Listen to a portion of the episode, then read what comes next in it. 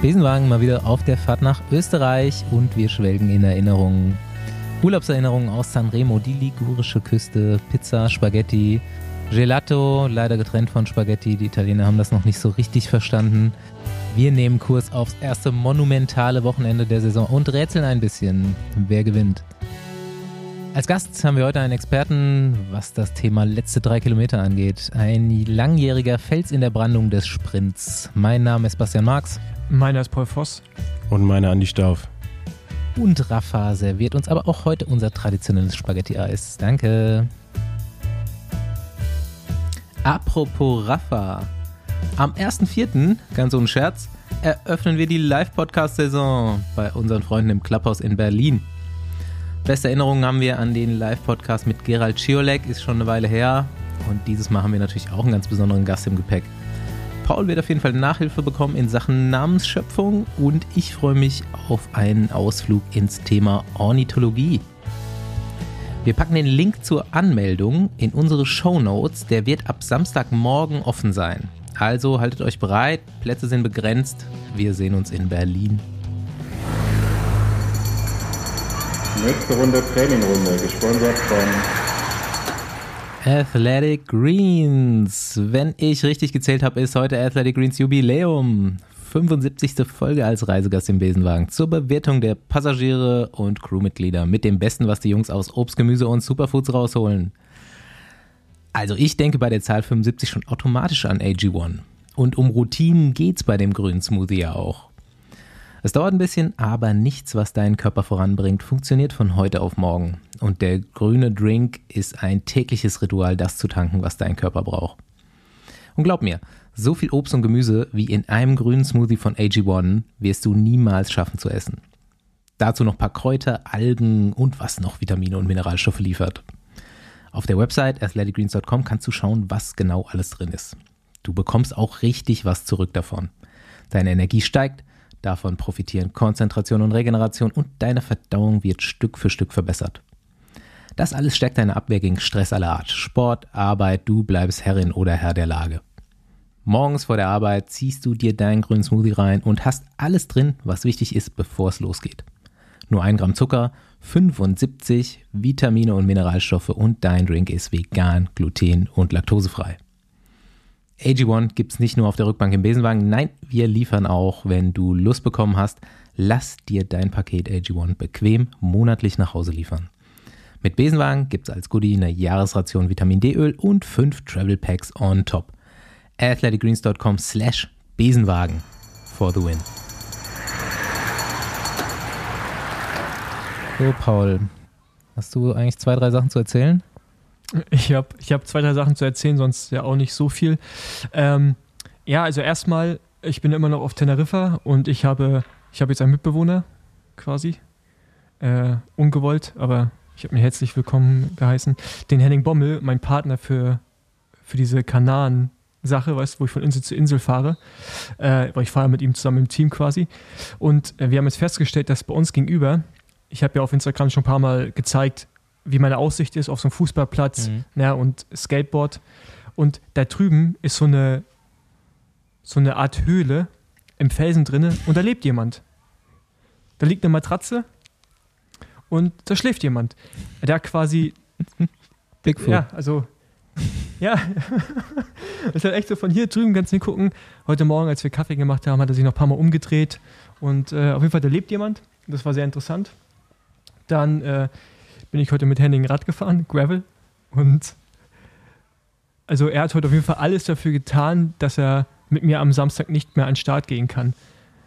Er ist nämlich heute einmal in den Kaktus reingefallen mit der Hand.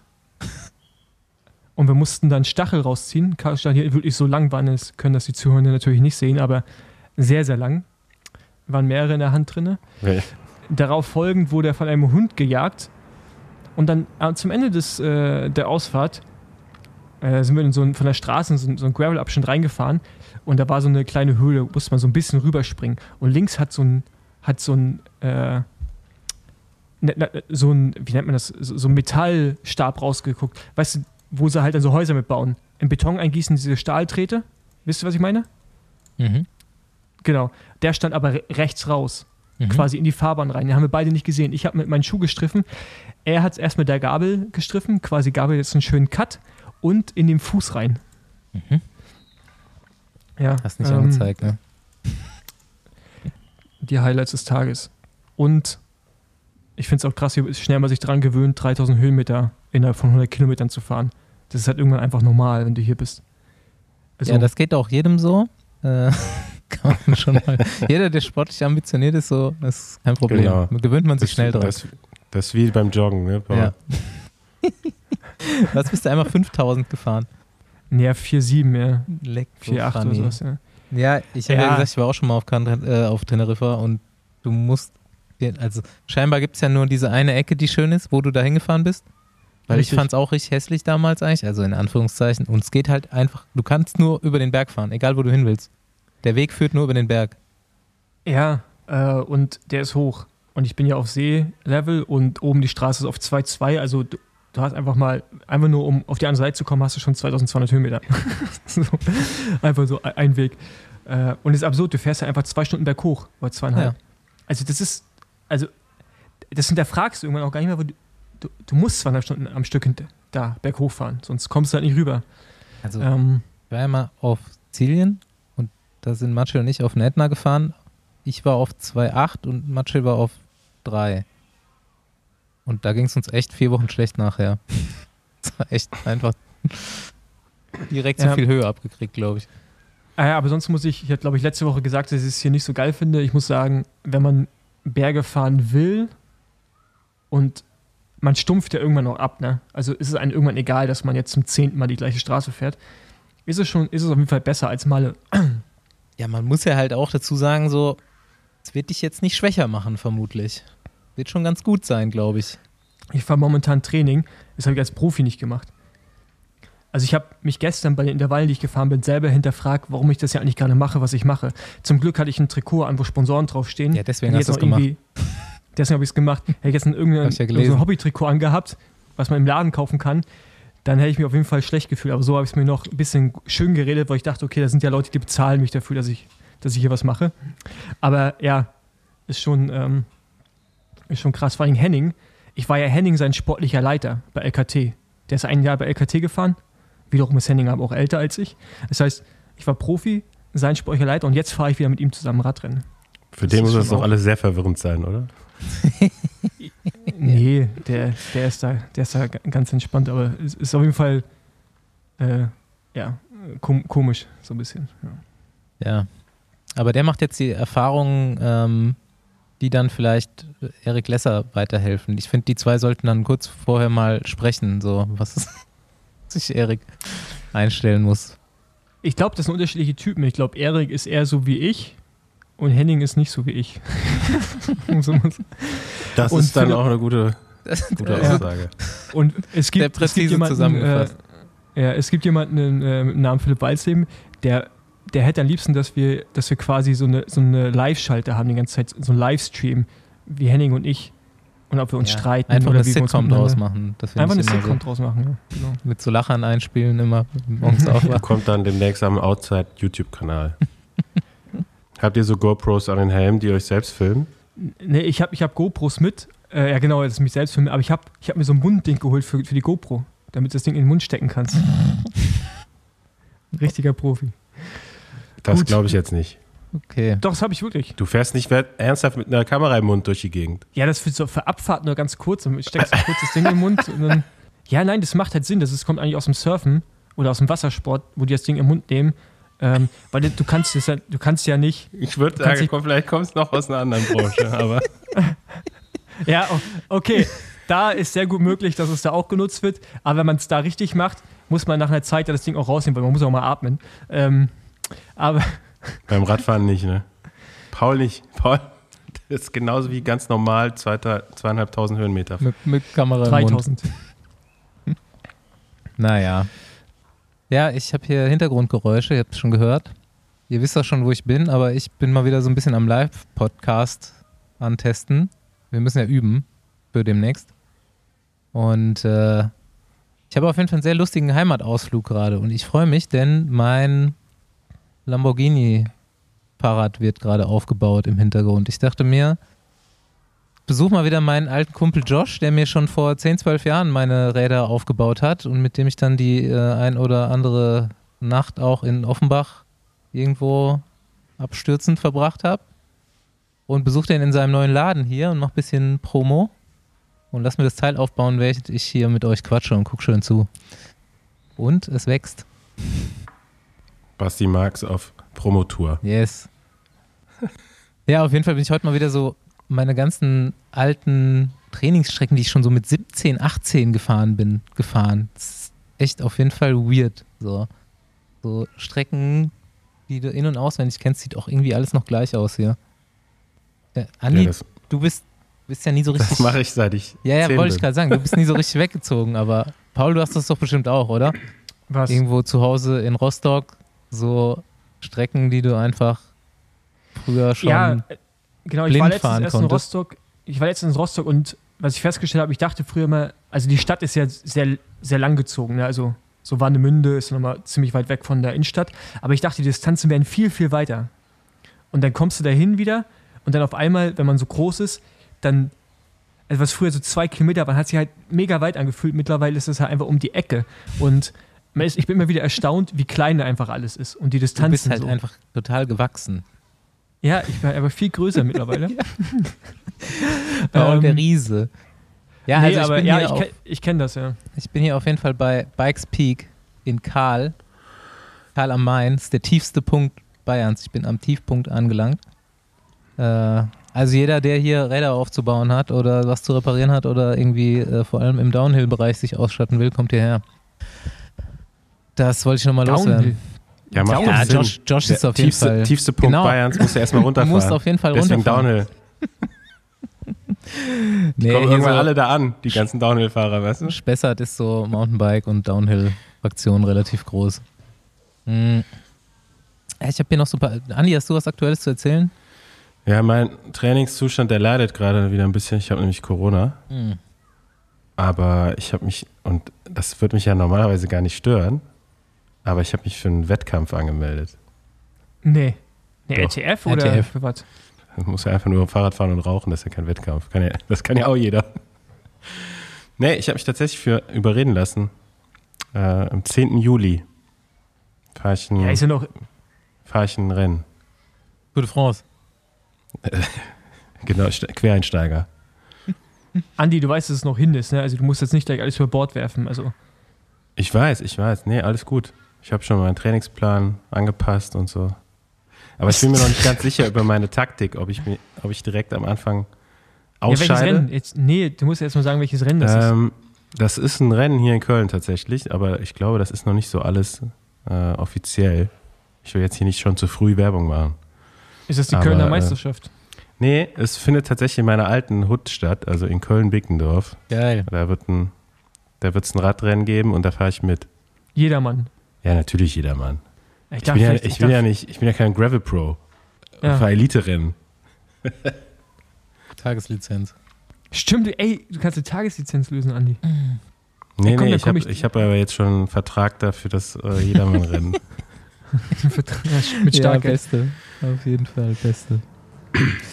ja, ey, ähm, aber ich werde dazu, ich werde dazu nochmal, also wenn das alles so pressereif ist, dann ich Nein, du, also, also ich, also ich finde, du hast es gerade ziemlich offiziell gemacht. Du hast gesagt, wo es ist, das Datum ja, es und dass findet du statt. fährst. Also es findet ja Also- auch auf jeden Fall statt, aber vielleicht, ich muss mir noch, noch mal genau da über meine Taktik äh, Gedanken machen und danach werde ich vielleicht hier noch den einen oder anderen Gibt es eine rausfordern. Pressekonferenz? Gibt es eine Pressekonferenz ja, mit dir? Pressekonferenz hier, klar, im Besenwagen, aber.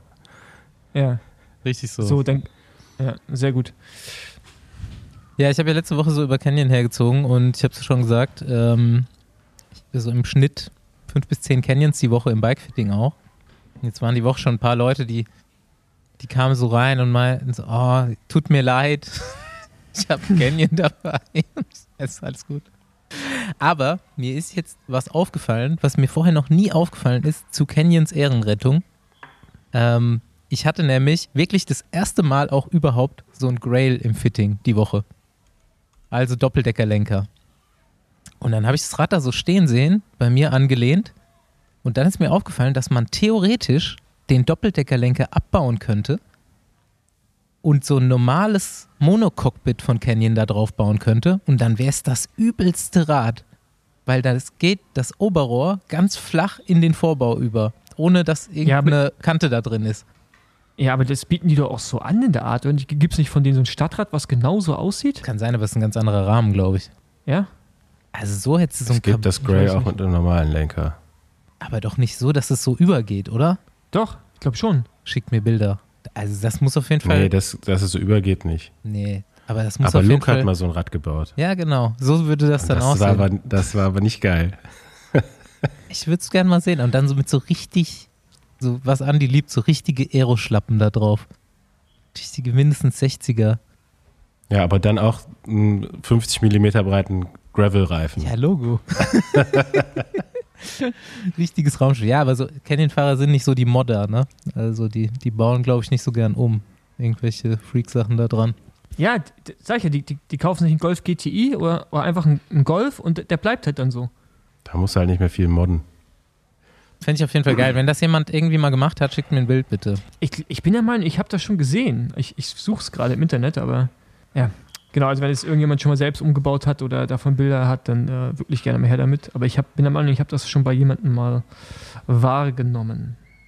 Ja, dann habe ich noch was aus, ähm, ja, aus unserer Hut Nordrhein-Westfalen zu erzählen.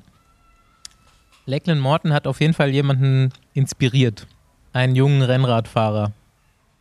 Ähm, ich muss mir gerade mal die Mail aufrufen. Ich habe schon länger mit dem zu tun, aber irgendeiner hat sich gedacht, okay, ich habe jetzt Abi, ich mache jetzt gerade mein Abi, bin dann fertig. Äh, dann will ich mal vielleicht doch irgendwas richtig Dummes machen. Und was könnte man machen? Man könnte einfach alle drei Grand Tours so fahren wie Lakeland Morton. Unsupported. Ich glaube, es sind dann, äh, ich habe es jetzt hier stehen, 22.000 Kilometer in diesen drei Wochen. Triple Alternative Tour wird das Ganze dann. Er hat jetzt auch, ich habe ihm auch noch schon so ein bisschen Connections gegeben, er hat jetzt auch Sponsoren, alles steht. Wird von einem Kumpel unterstützt, so ein bisschen dabei, die äh, filmen auch so weiter. Das Ganze dann für, ja, natürlich auch einen guten Zweck. Und für, Er fährt, der fährt auch mit dem Rad zu den Startorten oder wie kommt Der er auf fährt- 22.000 Kilometer? der fährt auch dann von Ungarn, also er fängt in Ungarn an, auf jeden Fall beim Giro. Und fängt in Dänemark an bei der Tour und so weiter. Ich kann also, ich wollte es jetzt also nur mal erzählen, weil es Transfers auch, ja. scheinbar, weil es Ja, so extrem bescheuert gemacht, ist. ja. ähm, wollte ich jetzt mal anreißen. Wir können da ja mal so ein bisschen dranbleiben. Ich habe auf jeden Fall mit dem zu tun. Wenn das wirklich, wenn das wirklich komplett durchzieht, ist auf jeden Fall ja mit, mit die dümmste Idee, die ich je gehört habe. Mal sehen. Das kommt an Jonas Deichmann ran. So will, will er sich übrigens auch verpflegen. Das steht hier in diesem Text. Wie Jonas Deichmann. Jonas Deichmann. ähm, ja, der ist Athletic vorher, Greens und Snickers. ist vorher Ey, so ich wollte gerade sagen, der hat doch nur AG1 genommen Genau. und Snickers. der ist vorher im Landeskader gefahren. Sonst hätte er es nicht bei- überlebt. Ohne AG1 hätte er es nicht Bei überlebt. Rose NRW. Erik Horst Hemke übrigens ist das. Horst. Ey, also, Ja. also dem Namen Richtig gut. heißt er echt Horst. Horst Hemke. Hey, Paul. Geiler Name einfach, ey. Definitiv. Mm, Definitiv. ah Gott. Habt ihr unsere Hörerfrage gelesen? Ähm, Habe ich. Nee. Ein ganz neues Thema kommt auf jetzt auf jeden Fall hier. Okay. Profiradsport. Ach so. Bremsenvarianten. Oh ja. Darf ich erklären? Mhm. Ja, willst du die, stell du die Frage oder kannst du mal vorlesen? Peter fragt. Liebe Besenwagner, ich hätte eine Frage. Warum fuhr Pogacar bei Tirreno Adriatico am Samstag mit Felgenbremsen? Wäre interessant, eure Meinung zu hören. Liebe Grüße, Peter. Der fährt jeden Samstag mit Felgenbremsen. Immer nur Richtig, samstags. und immer nur samstags Samstag. ist Felgenbremsen Samstag. Vielleicht hat er auch einfach mal Bock gehabt, dass die Bremse nicht schleift oder so. Ich finde, dass er Nee, einfach Gewicht. Einfach die, Gewicht. der will einfach die anderen Radmarken punishen. der will einfach Industrie. die ganze der Industrie, der Industrie den Mittelfinger. punishen. Aber Nee, in, in Kooperation mit Colnago zusammen natürlich. Genau, So, ich glaube, Colnago Aero noch zu viele. scheißegal, Steifigkeit scheißegal, Scheibenbremse scheißegal, Vielleicht brauchst Oberlenker. brauchst du noch ein bisschen Training. Oberlenkerposition scheißegal. Ich fahre einfach Nee, aber- Unterlenker weg auf Das, den sind- Colnago. das sind noch mehrere valide äh, äh, Punkte. Erstens, Colnago hat einfach noch viel zu viele Räder auf Lager mit normalen Bremsen, die wollen sie loswerden. Erster Punkt. Zweites Ding, er will nicht, dass man sagen kann, er hat die Rundfahrt mit Scheibenbremse gewonnen. Das war bei der, ist bei der Tour bis jetzt ja auch so. Immer als er die Tour gewonnen hat, ist er auch auf Scheibe gefahren und Mhm. auf klassischen Bremsen. Und, äh, und drittens, das Rad ist halt einfach leichter. Also ich glaube, der Hauptaspekt wird einfach das Gewicht sein. Und da frage ich mich, ey Junge, gib halt den, ich finde, der sollte Gewicht mitbekommen.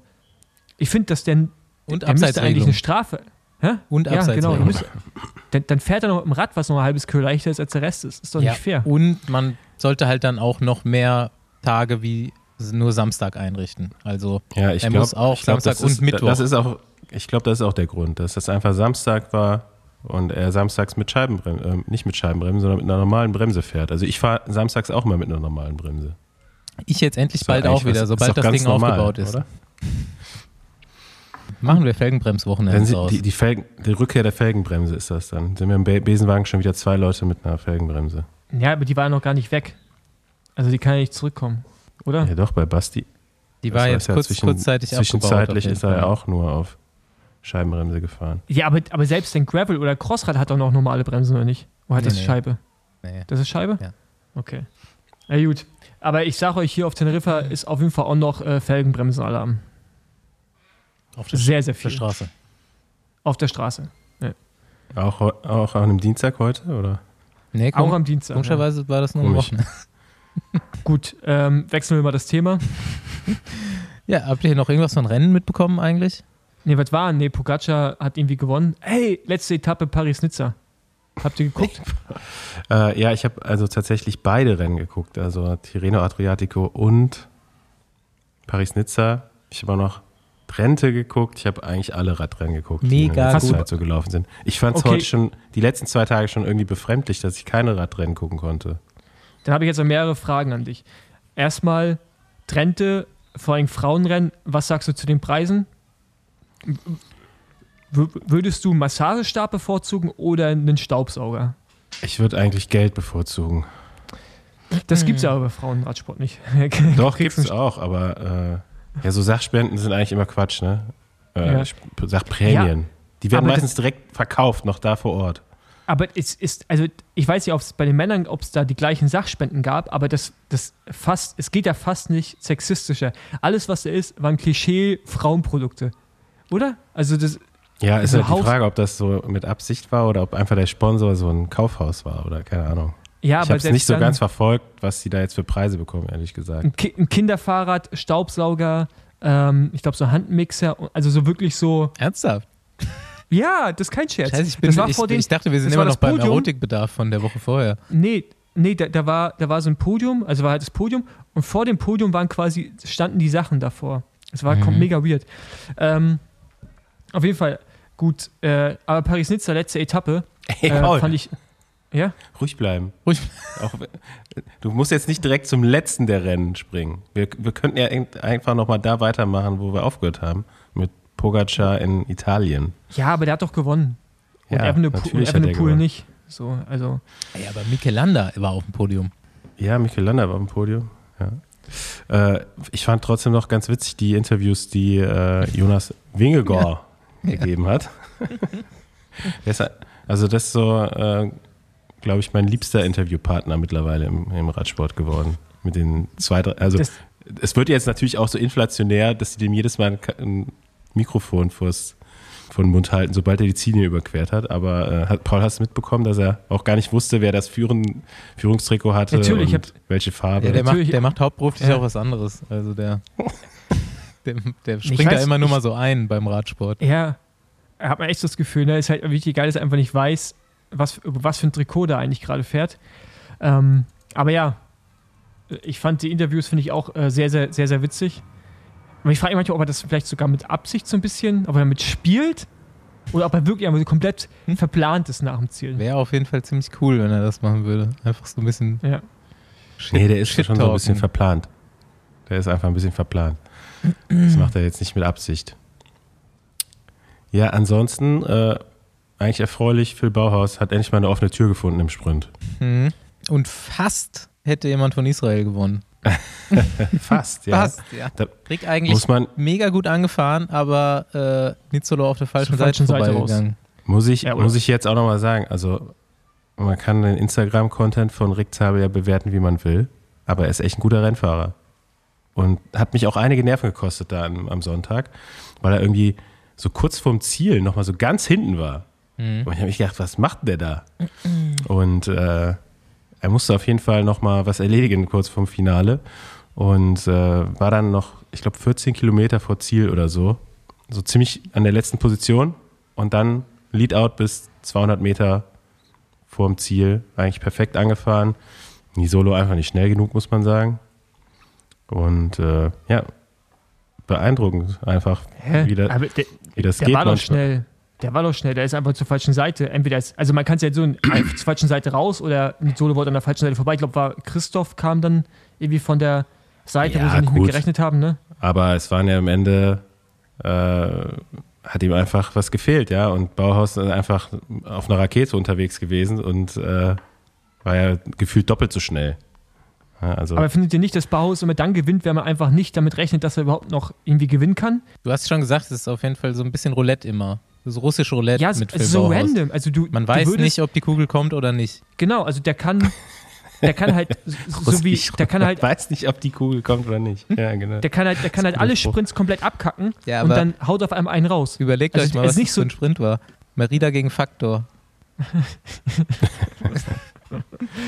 Also ich habe mich mega gefreut, aber es war halt so komplett unerwartet. Einfach so. Ich wusste gar nicht, dass er im Rennen ist. Weißt- Also so weit so, dass man gar nicht weiß, dass er überhaupt da ist. ja, aber Auf einmal gewinnt er auf halt. jeden Fall geil. Immer. Ja, vorher waren auch die Sprintankünfte, muss man sagen, beim Tirreno mal wieder unter aller Sau. Also irgendwie, weiß ich nicht, ob die, das machen die, glaube ich, extra. So immer kleine Straßen, immer rechts, links. Also eigentlich war ja die letzte Etappe so die erste richtige Zielgerade, die die hatten. Und da war auch schon die Anfahrt so, wo ich dachte, äh, muss das jetzt sein? Oh, das war, ja. Egal. Ja, da haben wir auf jeden Fall gleich noch einen, mit dem wir sprechen können über Ankünfte und wie der es so Da findet. jetzt Das interessiert mich auf zum jeden nächsten Fall. Rennen wechseln, Paul. Du machst das. Nee, ich habe jetzt, nee, ich habe jetzt nichts mehr zu erzählen. Also ich war vorhin so euphorisch, jetzt bin ich irgendwie so ein bisschen down und will eigentlich nichts mehr sagen, außer dass ich mich manchmal frage, wenn man Radrennen fährt, warum die so rumfahren, als sie im Wintertraining sind.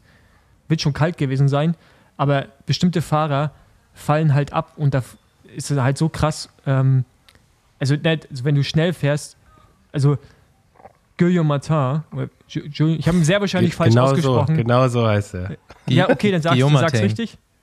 Dann sag's richtig. Andi, Guillaume Martin. ist es richtig? Weiß ich nicht. Auf jeden Fall, äh, Du, du, du kannst den Also- Namen, also du kannst einen vorschlagen. Du kannst dem Du kannst dann einfach den Philosophen nennen. Du da weiß jeder Bescheid. kannst du dem auch eine E-Mail Ist einfacher schicken. auszusprechen. mit einem Namensvorschlag für ihn. Gullum. Einfach nur Gullum. Gullum Martin. Gerd, Gerd Martin. Aber bei dem, Ja, ist ja. mir extrem, bei dem ist mir extrem aufgefallen. Der ist halt mit einer, mit einer mit dieser Gappa rumgefahren, auch einer langen, glaube ich sogar noch, und dann auf. Also das sind dann so, so und dann guckst du dir Primus Roglic an oder äh, Wout van Aert, weißt du, also halt, man, okay, kurz, kurz kann ich verstehen, dass man es nicht gemacht hat, weil schon kalt, glaube ich. Also, dass man so rumfährt, dass auch keiner sagt, ey, zieh die Jacke aus, weil das ist ja schon relevant, ne? Also erstmal ist das Gewicht, was du rumschleppst, wenn es auch nass ist. Zweitens ist, macht sich halt auch einfach langsam. Das habe ich bei ganz vielen da gefragt. So, das ist, äh, das, da, äh, das verstehe ich manchmal nicht. Ich glaube, die wissen alle nicht, was sie da machen. Halt Ja, ich glaube schon, dass wir wissen, was wir Vorbereitungsrennen machen. Ja, Ja, aber der Sieger hatte übrigens einen Schal an. ich weiß. Und ein Schal, lange Handschuhe und, äh, und auch ein langes, langes, so ein Thermotrikot. Ich glaube, so Ja. bei so 5 Grad und Regen ist schon okay. Vertretbar. Aber egal. Ja, gut. Aber ähm, Primus Roglic kann auf jeden Fall Wout van Art äh, einen Kuss geben oder hat ihn hoffentlich einen Kuss gegeben nach dem Ziel, weil der hat auf jeden Fall den Arsch gerettet vom Allerfeinsten. Dass er endlich dieses Ding nach Hause bringt. Ja, er hatte irgendwie den, den, bei den letzten Rundfahrten ab und zu mal Pech hinten raus. Aber äh, Ja, war. ja, ich hoffe mal, dass das, auch da hoffe ich, dass andere Teams nochmal einen Schritt machen und dass die nächsten Rennen ein bisschen spannender werden, als Du meintest ja schon, dass Jumbo dass jetzt äh, Pogacar noch, wie, wie war dieser Tweet, den er kommentiert hat? Achso, der Opa, Was, Opa was, was, was machen wir jetzt eigentlich, wenn er, Wenn- Nachdem er Sanremo und Flandern-Rundfahrt gewonnen hat, jetzt auch noch Roubaix fährt. How are the chances? Dann meint- Und dann meint er so, Ja. not much. Also ich habe übrigens gewettet. Auf Sieg. Auf, Bei beiden. bei was jetzt? Bei Sanremo und Flandern. Ja, da, da auch. Ah, ich, Da hast da du auf Pogacar gewettet? bei Sanremo und Flandern, ja. Hm. Hättest du ja Geld besser gespart. Hättest du ja Eis von kaufen sollen. Ey, ja, lass mal sagen, jetzt wer Sonntag gewinnt. Caleb Ewan. Pogacar. Aber äh, ich glaube, der gewinnt eher am Samstag, weil ich glaube, das Rennen ist am Samstag. Ja, ich glaube auch, dass er am Samstag gewinnt. Ähm, Ah ja. Nee, Pogacar, der fährt so schnell, der gewinnt sogar schon am Freitag.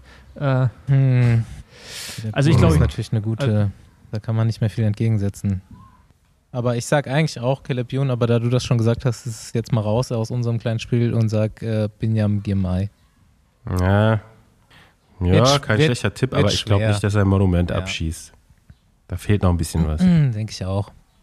Aber in Zukunft mit Sicherheit jemand, der das Rennen auch mal gewinnen kann. Ja. Ja, mal sehen, ob Caleb Ewan mit drüber kommt. Ja. ja. also ich, ich sehe gerade schon vor Augen, dass der wahrscheinlich noch am entspanntesten hochfährt, so wie letztes Jahr. So halt, Leute, wann geht's denn jetzt hier los? Und dann halt keinen Teamkollegen mehr hat, der in der Fläche da irgendwas kontrollieren kann. Das Drama sehe ich eher. Äh, Oder, oder Ghana macht den Stolven. Mhm. ja, aber na, Was willst du mir jetzt erzählen, dass Ghana nicht so stark am Berg ist? Oder vielleicht gewinnt auch Nein. King Kong? Das, Nein, das ich glaube, der wird, ich, ich, ich glaube, ich glaub, der ist nicht so abgewichst. Also ich glaube, Stuyven ist da abgewichst. Weißt du, weiß ich mal, also in dem Moment, dass er einfach so, so zum, ich glaube, muss ein bestimmter Typ von Rennfahrer sein, um das zu machen. So ein Cancellara, so ein Pipo Puzzato, was sie einfach sagen, yo, ich, ich fahre jetzt hier los. Weißt du, ich meine? Das ist so, ich, ich schätze Ghana nicht so ein. Ich kenne ihn jetzt persönlich nicht. Ich auch nicht. Aber ich könnte ich mir kenn- das schon ich kenn Puz- vorstellen. Ich kenne Pozzato auch nicht persönlich oder Cancellara, aber es sind so vom Rennfahrertypen und so Stuyven ist auch so, für mich auch so ein abgewichster Typ, der fährt einfach los. Ein, ein, ich wollte noch mal hier einen Insider geben. Was denn, die- dass Jacken gut die sind? Oder? bevorstehende Klassikersaison. Weil ich habe ja gesagt, ich habe alle Rennen geguckt. Ronde von Drenthe. Äh, Wisst ihr, wer da gewonnen hat? Nee, das wirst du uns ja gleich sagen. Ja. Dries van Gestel. Kennt ihr den? Ja, der war irgendwo schon mal gut, also den Namen habe ich schon ein paar Mal gehört jetzt. Ja, aber wo war der gut? Weiß ich nicht, wirst du mir jetzt auch gleich Aber auch sagen. erst dieses Jahr. Also vorher habe ich ihn jetzt auch noch nicht wirklich so auf dem Schirm gehabt. Dieses Jahr schon überragende äh, Saison bisher gefahren. ist es sechs- der, der, Sechster es der, der Andalusien gewonnen hat? Und ja, die, also äh, Total Energies, die fahren ja die ganze Zeit irgendwie vorne rum. Mhm. Und der war auch äh, genau bei der Andalusien-Rundfahrt schon mit dabei. Äh, hat er zwar jetzt nichts groß an Ergebnissen geholt, aber äh, mit der Fahrweise immer aktiv. Und äh, ich denke mal, der wird auch jetzt bei den nächsten Rennen in Belgien vielleicht mal hier und da ganz vorne mit reinfahren können. Aber erstaunlich, ne? Also, dass wirklich jetzt so Fahrer bei Total Energies aus dem Nichts quasi richtig, richtig schnell fahren. Also, ich würde sagen, Peter Sagan zu Total Energies war der beste Transfer des Winters. Ich, also ich glaube wirklich, dass Das glaub, ich- Ganze- also, es das hat sich gelohnt, auch wenn er jetzt selber keine Ergebnisse Ja, fährt. Was sind die vorher für Ich Räder gefahren? äh, Villiers, glaube ich. ähm, ich glaube echt, dass dieses Setup ne, mit, mit, mit äh, Specialized und dann das Know-how, ähm, auch finanzielles Know-how, glaube ich, Finanzielles Know-how. Finanzielles Know-how. Die haben uns alle gut angelegt in der Aktie. Oh Mann, Jungs, Alter. Junge, Junge, Junge. Nein, Junge, also Du brauchst finanzielles Ja, Know-how im Team. Ich, ich versuche mal rauszufinden, ob die noch irgendwas geändert haben, außer das Fahrrad. Weil das, also so gut ist das Fahrrad jetzt auch nicht. Dass Nee. jetzt Ja, auf aber- einmal aber ich- die ich ganze glaub, die haben- Mannschaft so viel besser fährt. Ich glaube, so simple Sachen wie ein Bike-Fitting oder vielleicht zu, zu wissen, ah, wir müssen vielleicht dann doch mehr als eine Banane pro Stunde essen. Also ich glaube, so simple Sachen. Oder nach dem ja, das meine ich. Also das würde mich interessieren, ob das wirklich jetzt erst so mit dem Transfer zustande gekommen ist oder ob das vorher schon irgendwie gemacht wurde und woran kann das liegen? Also mehr als Vermutungen aufstellen können wir jetzt nicht. Da waren, die hatten schon Oder vielleicht hat Talente, Peter ne? die alle trainiert jetzt im Winter. Deswegen hat er selber nicht so viel Zeit gehabt zum Trainieren. ist, Das kann auch einfach, sein. ist einfach Motivator, so wie Deadlift die Soest. So. ja. Okay, Jungs, fahren wir nach Österreich. Okay, wir sind da. Wir können, wir können Tür aufmachen. Kaiserschmarrn. Endlich wieder Kaiserschmarrn. Endlich.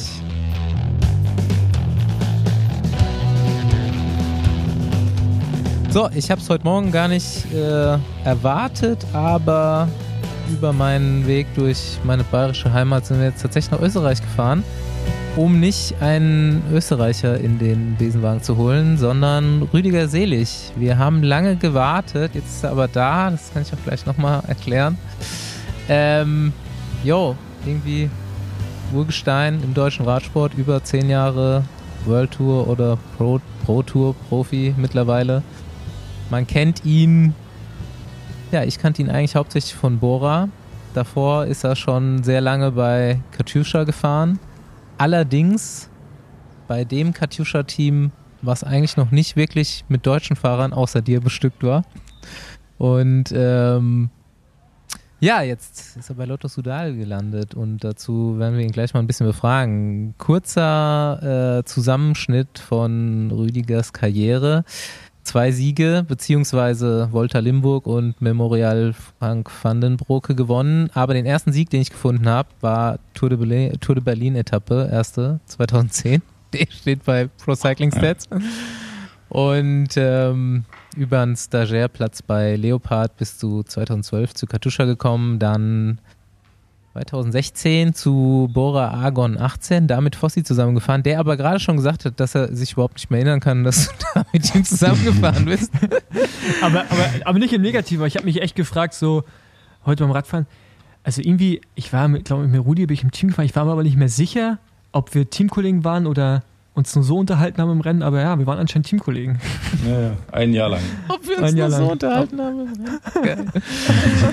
Ja, und jetzt äh, ja, 22 dann zu Lotto Sudal gewechselt. Erstmal auf einen Zweijahresvertrag da unterwegs. Und ja, warum ich so eine Weile gewartet habe, dich einzuladen, ist, dass wir sind ja Besenwagen ähm, kontrovers. Äh, wir haben ja letztens schon äh, den Skandal von Marlen Reusser und Lisa Brennauer aufgerollt, ja hier war direkt Besenwagen intern 2020 EM, hat Andi mal so einen ja, mittelbösen Tweet abgesetzt, warum keiner mehr in der Sprintvorbereitung von Pascal Ackermann da war.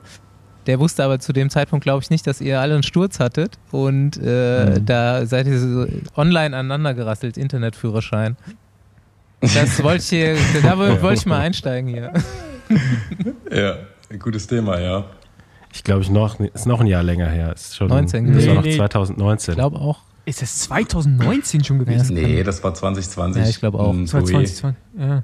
Ja, also das war zum Zeitpunkt, seid ihr schon gestürzt, war ihr schon gestürzt, das äh, wusste ich da auch zu dem Zeitpunkt, aber es war halt gar nicht daraufhin bezogen, sondern eher auf den Nominierungsprozess vorher und wie, wie das Ganze kommuniziert wird von Seiten des BDRs.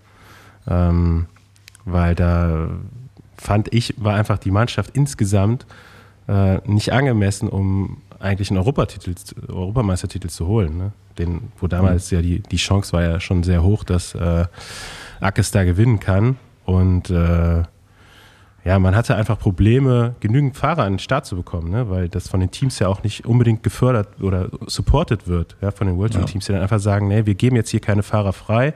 Und ich finde das eigentlich ein Unding, dass man da halt nicht mit einer richtig starken Mannschaft insgesamt äh, an den Start gehen kann. Also nicht eben nur vier, fünf Fahrer, die da auf die Strecke optimal sind, sondern halt eine volle Mannschaft mit hinstecken kann und dann eben, wie es die Italiener die letzten Jahre gemacht haben, ähm, bei so einem Rennen dann eben auch als Nationalmannschaft da in voller Stärke fahren kann. Aber es war halt ne, zu dem Zeitpunkt Ja. alles, glaube ich, ein bisschen äh, über, über Internetführerschein Das, das vorbei. Riesenproblem war einfach bei den Meisterschaften ist es halt einfach das Thema, ähm, wie du halt schon angesprochen hast, äh, erstmal eine Freigabe vom Team zu bekommen, dass du da fahren darfst, weil zeitgleich, äh, zeitgleich halt ganz viele andere Rennen waren, dann waren halt welche verletzt, krank gewesen, dann war es erstmal das Hauptthema, überhaupt eine Mannschaft an Start äh, stellen zu können und dann ja, Platten, Defekt, äh, Formtief gehabt und dann waren halt noch die Stürze dabei gewesen. Das kam dann halt alles zusammen. Das war halt echt ein richtiges äh, Rennen zum Abhaken.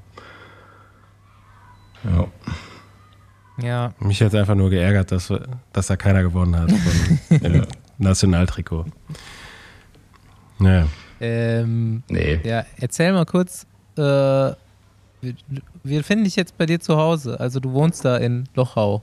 Genau. Ja. Ich wohne jetzt hier schon seit zweieinhalb Jahren. Bin damals hergezogen, zeitgleich fast mit Aki und Schwarzi zusammen. Und ja, ist halt echt ein schönes, äh, schöner Heimat geworden. Du kannst halt hier einfach alles machen mit äh, Skifahren und Mountainbiken, See, alles, alles am Start. Also das ist echt eine schöne Gegend, kann man sich schon mal angucken. Aber ist es auch flach oder, oder nur Mm, Berge? Ja, mehr Berge als flach, aber du kannst schon noch flach fahren, auch gerade so Richtung Lindau, deutsche Seite raus. Da ist es hügelig, wellig, aber ganz flach ist hier nicht so wirklich was. Da gibt es noch eine Strecke. Ja.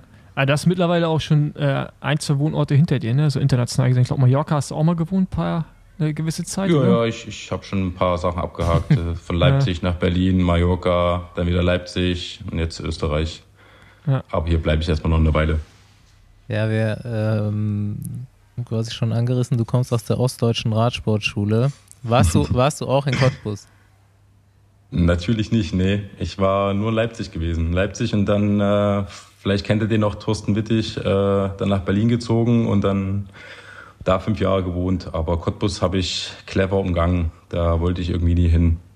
Aber du bist echt auch so im, im Nachgang oder auch damals, ich glaube, du bist ja nie im KT-Team gefahren, ne? Du bist dann irgendwie bei Jena Tech. Ja. Aber du warst, nie- du warst nie im KT-Team, ne? Nee, nee, ich habe das, Nee. ich war Vereinsfahrer und habe dann durch Wille Kontakt gekriegt zu Thorsten Schmidt damals, zu Katjuscha oder Leopard war das damals sogar noch gewesen und bin dann quasi als Stagiaire bei Leopard ein halbes Jahr gefahren oder ein Vierteljahr und dann eigentlich direkt einen Sprung von Verein zu World Tour nach Katjuscha da, zu äh, Holzer damals, Hans-Michael Holzer. Ja. Genau, da wäre so oh, mein erste Frage. Wie viel, wie viel Anteil hat Wille an deiner Karriere? Schon viel, oder? Also, Na gut, du kennst ihn ja persönlich auch ganz gut. Äh, Ja. Es ist ein sehr spezieller Mensch, aber halt auch im Guten wie im Negativen. Erklärt das Ähm, bitte. Ja, also ein, äh, nee, das führe ich jetzt nicht aus, sonst kriege ich nee, Ärger. als, genau, das, kann, das kannst du nicht erklären wollen, dann sind wir die ganze Zeit auf jeden Fall auch im äh, jugendgefährdenden Bereiche. Von daher, ähm, aber alle aus dem Berliner Raum, inklusive Juri Hollmann und so, die äh, werden es auf jeden Fall bestätigen können. Äh, aber man muss sagen, Thorsten Wittig hatte mit, ich glaube, allen aus dem Berliner Raum, in deinem Fall Leipzig, zu tun, irgendwann mal trainiert oder irgendwie zu Rennen gefahren, mit Walse irgendwann so nach Belgien zu rennen, Ja. also viel organisiert. Äh, Juri, du mit mir, mich hat er trainiert auch mal ein Jahr. Äh, also es ist so schon krass, wie, wie groß die Schnittmenge ist dann doch an Leuten, die mit ihm zu tun hatten. Bei den Frauen ja auch ganz viele, ne? Steffi Mhm. Pohl ähm, hatte ein eigenes Frauenteam damals, ein Profi-Frauenteam. Charlotte Becker war, glaube ich, da auch. Also es ist schon irgendwie Hanka Kupfnagel. Ja. Ja, also Wille, Wille ist einfach ein, ein Mensch, der lebt den Radsport. Das kann man ganz klar so einfach sagen. Ähm, und ohne, ohne Wille wäre ich kein Profi geworden, das kann ich auch so sagen. Er hat mich damals aus Leipzig herausgeholt und hat mich ein Jahr lang trainiert, habe bei ihm zu Hause gewohnt oder gehaust, je nachdem, wie man es nennen möchte. Und äh, dann äh, ging das an Schlag auf Schlag. Aber ohne Wille wäre ich, glaube ich, nicht da, wo ich jetzt wäre. Von daher muss ich mich da auch mal ähm, sehr, sehr bedanken. Aber hast du, hast du damals so für dich selber die Chance gesehen, das Potenzial, Profi zu werden? Weil eigentlich ging es ja früher echt immer so viel über die KT-Teams, ne? über diese star oder diese starken Bundesliga-Teams und Jena Tech. Ich glaube, du warst so der Einzige, der Radfahren konnte, gefühlt. Also Ja, wir hatten, wir hatten schon eigentlich, man muss Ja, sagen, wir hatten das, das Team mit Niveau dem, jetzt. Ja. Ja, wir hatten ein, ein Team mit ganz wenig Budget, das, das war jetzt kein Geheimnis und da haben wir, glaube ich, schon das Beste rausgeholt. Ne? Also da, das war eine eingeschweißte Mannschaft und Philipp Walsleben, nee, Max Walsleben, sorry. Ähm, Stimmt, der ist auch da gefahren. Ja. Genau, Rick Ampler, ganz viele da halt äh, eigentlich auch große Namen gewesen und hatten echt eine lustige Zeit. Und das war schon, ja, oft interessant, sagen wir mal so, ne? mit, mit kein Geld zum Rennen gefahren und dann irgendwie da Preisgeld einfahren, dass man wieder mit dem Sprit nach Hause kommt und so ein Quatsch. Also das war schon immer schon ein kleines Abenteuer, ne? Ja, gut, da muss ich natürlich jetzt gerade revidieren. Da konnten schon ein paar andere noch Radfahren, weil Max weiß ich und von Rick, dass die auf jeden Fall äh, auch gut unterwegs waren, ja. Nö, das war auf jeden Fall eine, eine sehr lustige Zeit, das kann man so sagen. Es war auch einer meiner schönsten Jahre im, im Sport und man hat das, das Ziel, Radprofi zu werden, gar nicht so, so extrem verfolgt. Das war eher so eine Leidenschaft, die man so betrieben hat und was dann halt rauskam, das war natürlich eine Überraschung, aber fest damit geplant hatte ich jetzt nie. Also das war dann eher so, Wille hat davon immer gesprochen und für mich war das immer so ein bisschen, ja, keine Ahnung, Wunschdenken, Traumvorstellung, aber ja, das war dann schon ganz witzig. Warst du damals ein Sprinter, beziehungsweise so Siegsprinter auf dem Niveau? Ja, also ich war schon eher, ich bin ja kein leichter Fahrer. Ja. Das äh, sieht man, merkt man ja immer schnell, wenn man mit mir fährt. Aber damals, ja, da, da, da konntest du mit Kraft auch noch äh, relativ gut die Berge hochfahren.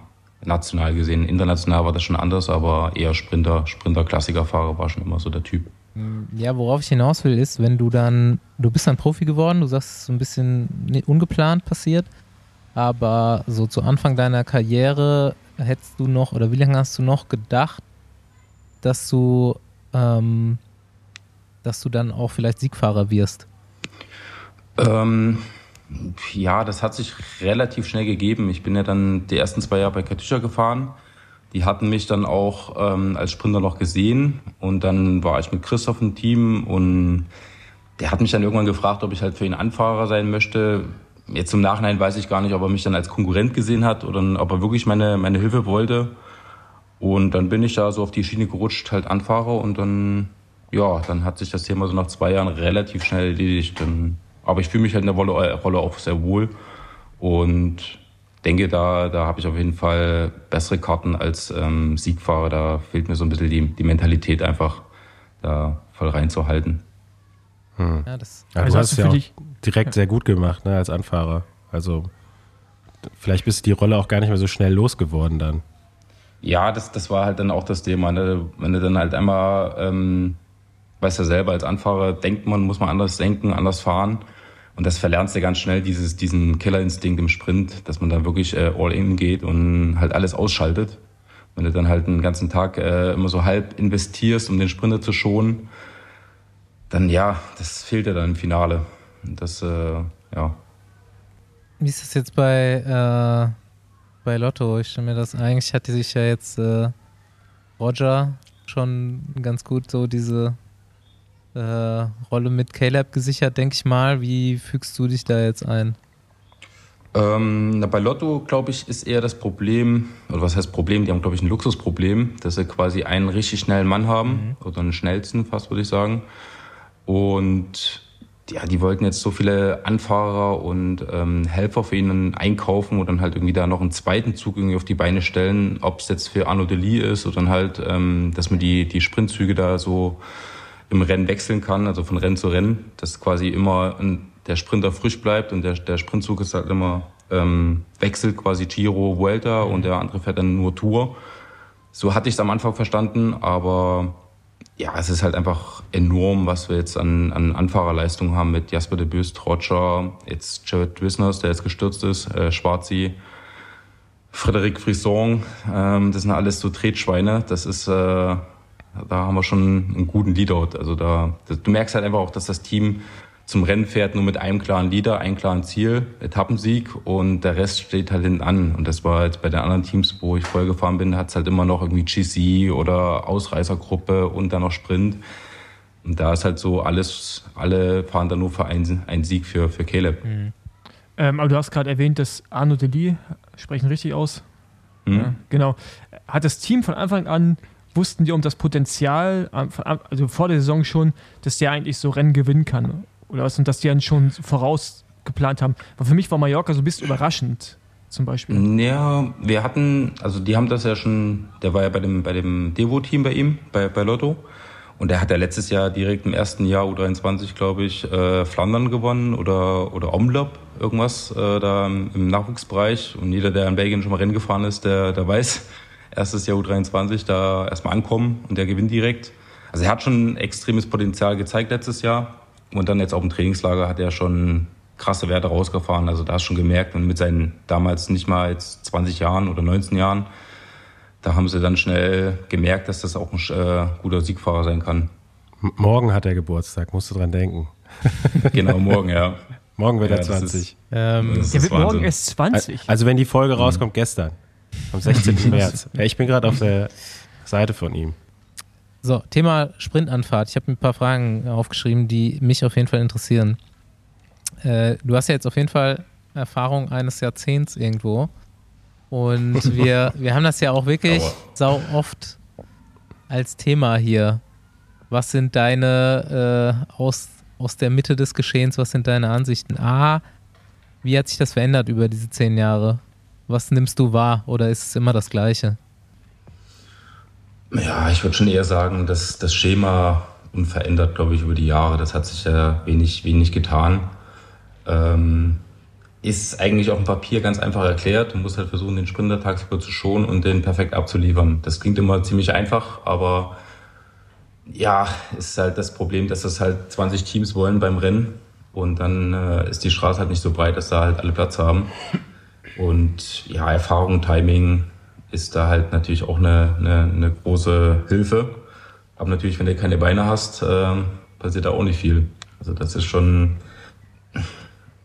wie gesagt, ich glaube, wenn du das einmal gemacht hast, äh, ist es einfacher, Anfahrer zu sein oder einfacher zu erlernen, Anfahrer zu sein, als Sprinter zu sein. Weil wenn du dann einmal in dieser Schiene reingerutscht bist, dass du da einfach, äh, du verlierst auch schnell Schnelligkeit, weil du ja immer versuchst, einen Tandem-Modus mhm. zu, zu beschleunigen. Du fährst ja keinen vollen Sprint nach jeder Kurve, mhm. sondern immer nur so 1000, maximal 1000 Watt, dass der Sprinter halt immer erholt ist. Und du, du passt dich da ganz schnell an, auch mit deinem Körper, mit deinen Verhältnissen. Mhm. Und das dann wieder umzukehren, dass du mal heute Sprinter, morgen Anfahrer, das funktioniert halt nicht. So materialtechnisch sind die Geschwindigkeiten höher geworden? Ein bisschen, ja. Aber jetzt nicht ausschlaggebend, würde ich sagen. Okay. Und würdest du sagen, dass das Material ausschlaggebend ist, um zu gewinnen? Jein. Kommt auch äh, auf den Parcours drauf an. Also ich sage mal jetzt ein UAE. Klassischer Sprint, einfach 60 bis 70 km/h. Jetzt keine Welle, nicht berghoch, sondern einfach straight. Mm, ja, schon.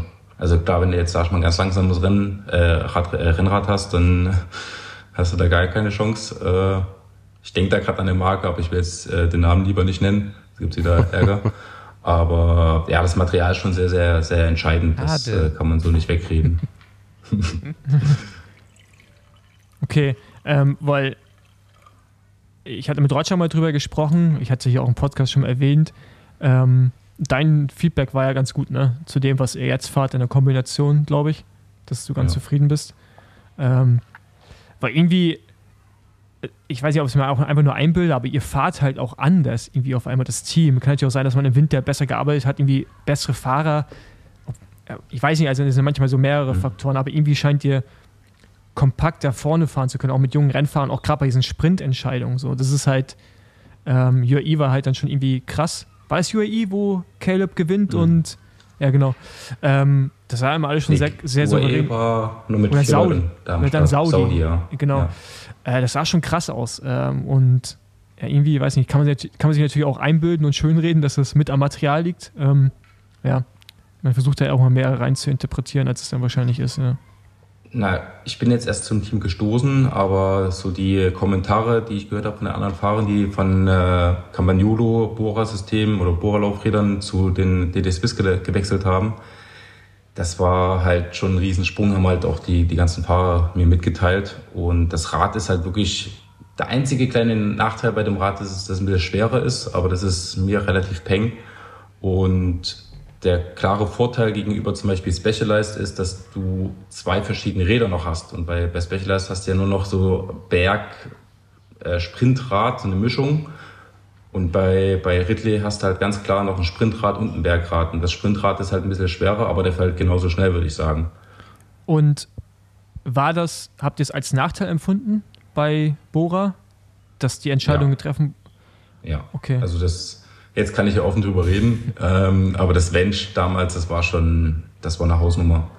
Und, mhm. und uns haben sie ja immer verkauft, dass quasi das, das neue Tarmac dann genauso schnell ist wie das Wench. Aber ja, das äh, weiß ich, kann ich jetzt nicht so behaupten. Aber ich fand das Wench damals äh, 2019, 20, ich glaube, es ist 20. Mal gefahren, das war na, eine richtige Hausnummer. Ich denke, das okay, kommt auch wieder. Also, wenn ich jetzt mal ja. Rätsel raten sollte, dann glaube ich, das wird auch wieder eins geben.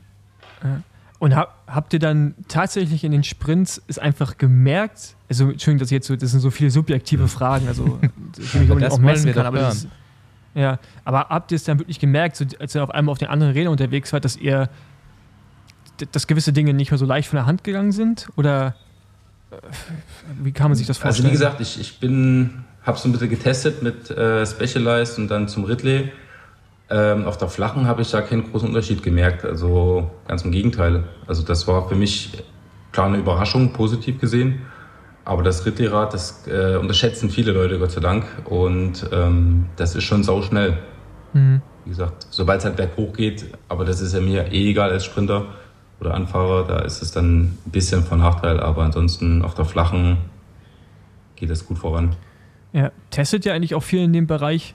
Ähm, keine Ahnung, so Anfahrtsposition, auch dann vielleicht äh, Materialkombination, um halt irgendwie die, die perfekte Kombi dazu haben an für verschiedene Zielankünfte equipmentmäßig oder ist es halt einfach immer 60er ja. Laufräder so ungefähr und dann gib ihn. Nee, wir haben äh, Nicolas Mees, der mal bei Quickstep gefahren ist und auch bei Lotto.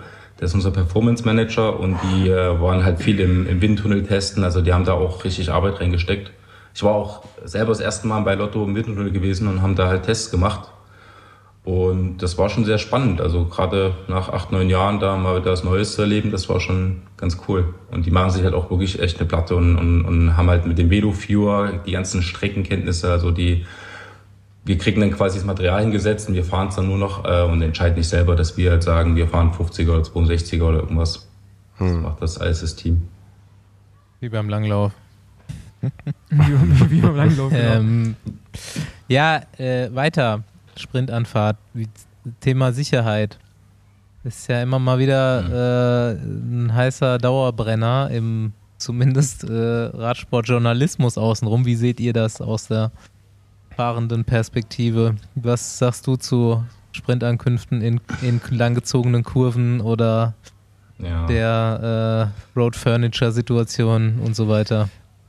Jetzt, Entschuldigung, Beispiel direkt, erste Etappe Tirreno aus dem, ja. im Fernsehen Hölle. Äh, Verstehe ich nicht. Ja, kam mir auch direkt in den Sinn. Ähm, ja, das ist so ein leidiges Thema, muss man sagen. Ähm, schwierig.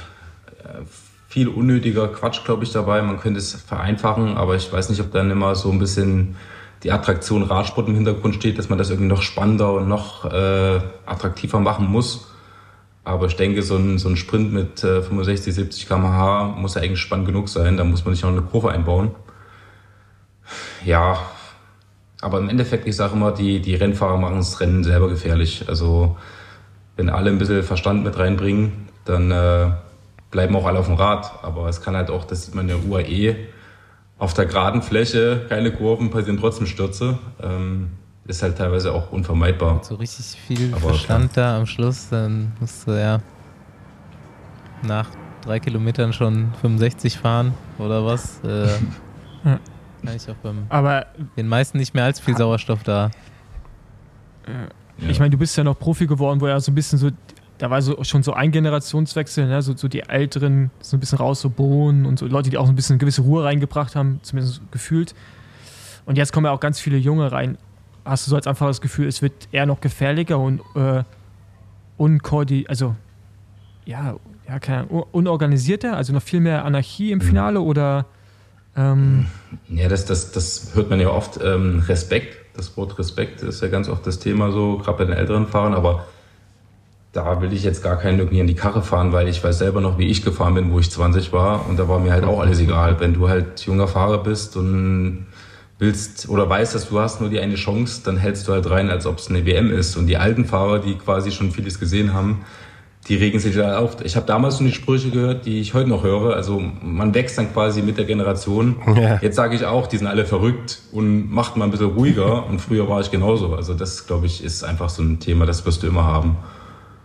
Ja, genau das gleiche habe ich mir gerade auch gedacht es ist, ja, wenn man halt jung ist, dann hat man halt nicht viele Chancen und dann musst du halt einfach jede einzelne nehmen, gerade als KT-Fahrer, wenn du dann, Paul wahrscheinlich selber ist, äh, Tour de Berlin oder, äh, wie hieß er damals, Berlin, äh, das Pro-Race, ja. da war Mord und Totschlag im Finale, das war...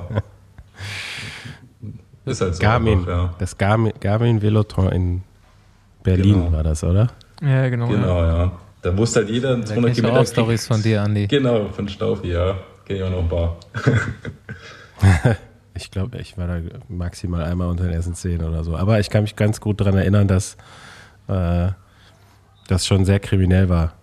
Also für meinen Sprinter, den ich damals anfahren sollte, für den war das nichts. Der hat da keinen Bock drauf gehabt. Ey, kann sein, kann sein, dass wir da sogar in der Nationalmannschaft zusammengefahren sind. Ein Jahr. Ich bin glaube ich, nee, da nicht für die Nationalmannschaft nee, gefahren. Aber ich, ihr ich beiden, Rudi, ja, Ich glaube, Rudi und ich sind da. Oder ihr habt euch einfach nur so unterhalten, weil ihr beide da in Berlin wart. Nee, da, da, da bin ich damals für Endura gefahren, also es muss 2011 oder 2012 gewesen sein und ich glaube, du bist für den BDR gefahren. Das kann sein, ja. 2011 war das. Ich glaube, Ja, genau, da war 2011. sogar ähm, Florian Monreal, war, glaube ich, Vierter gewesen und ich war Fünfter irgendwie so. Moni Das war war Vierter. ganz- Ja, Vierter oder Fünfter, ich bin mir nicht ganz sicher. Das war ganz verrückt, ja. Ja, ganz verrückt. Mo Monitor 5. Na, Du hast- na, aber das du war, hast- das war Du hast Glück, Rudi, du warst Vierter, der Moni war Fünfter. okay, ja. Saugeil. ja, das war ganz knapp. Das war halt so ein Finale, 200 Kilometer flach und dann die letzten zwei Kilometer halt Anschlag. Da konnte halt jeder, wenn er ein bisschen Glück hatte, gute Position, konntest du da halt aufs Podium fahren. Ne? Ja. Aber geiles Ja, Rennen, so ey, gesehen. übers Tempelhofer Feld und so. Also ich fand's mega geil. Also so als Berliner war das halt so, so einfach eine Stadtrundfahrt. dass, Ja. dass Moni einfach wirklich mal schnell Fahrrad gefahren ist, ist einfach unglaublich. Ge Ja, gewonnen. gewonnen hat er übrigens Marcel Kittel vor Giacomo Nisolo. Also gar nicht so schlecht das Podium. Moni war Fünfter. Äh, John Degenkolb 16. Heinrich Hausler 19. Aber ich finde keinen Paul Voss. Greipel, André Greipel 41. Na, ich bin glaub- zwei, ich bin ein Jahr auf jeden Fall gefahren. 2011 oder 2012. Hundertprozentig Nationalmannschaft. André Greipel, Ach, da, doch da, Paul Voss. Platz 72. André Greipel war da ja schon richtig erwachsen auch. Nicht gestürzt. Ja, das war viel wert bei dem Rennen. ja. Ähm, Lang ist her, muss man sagen.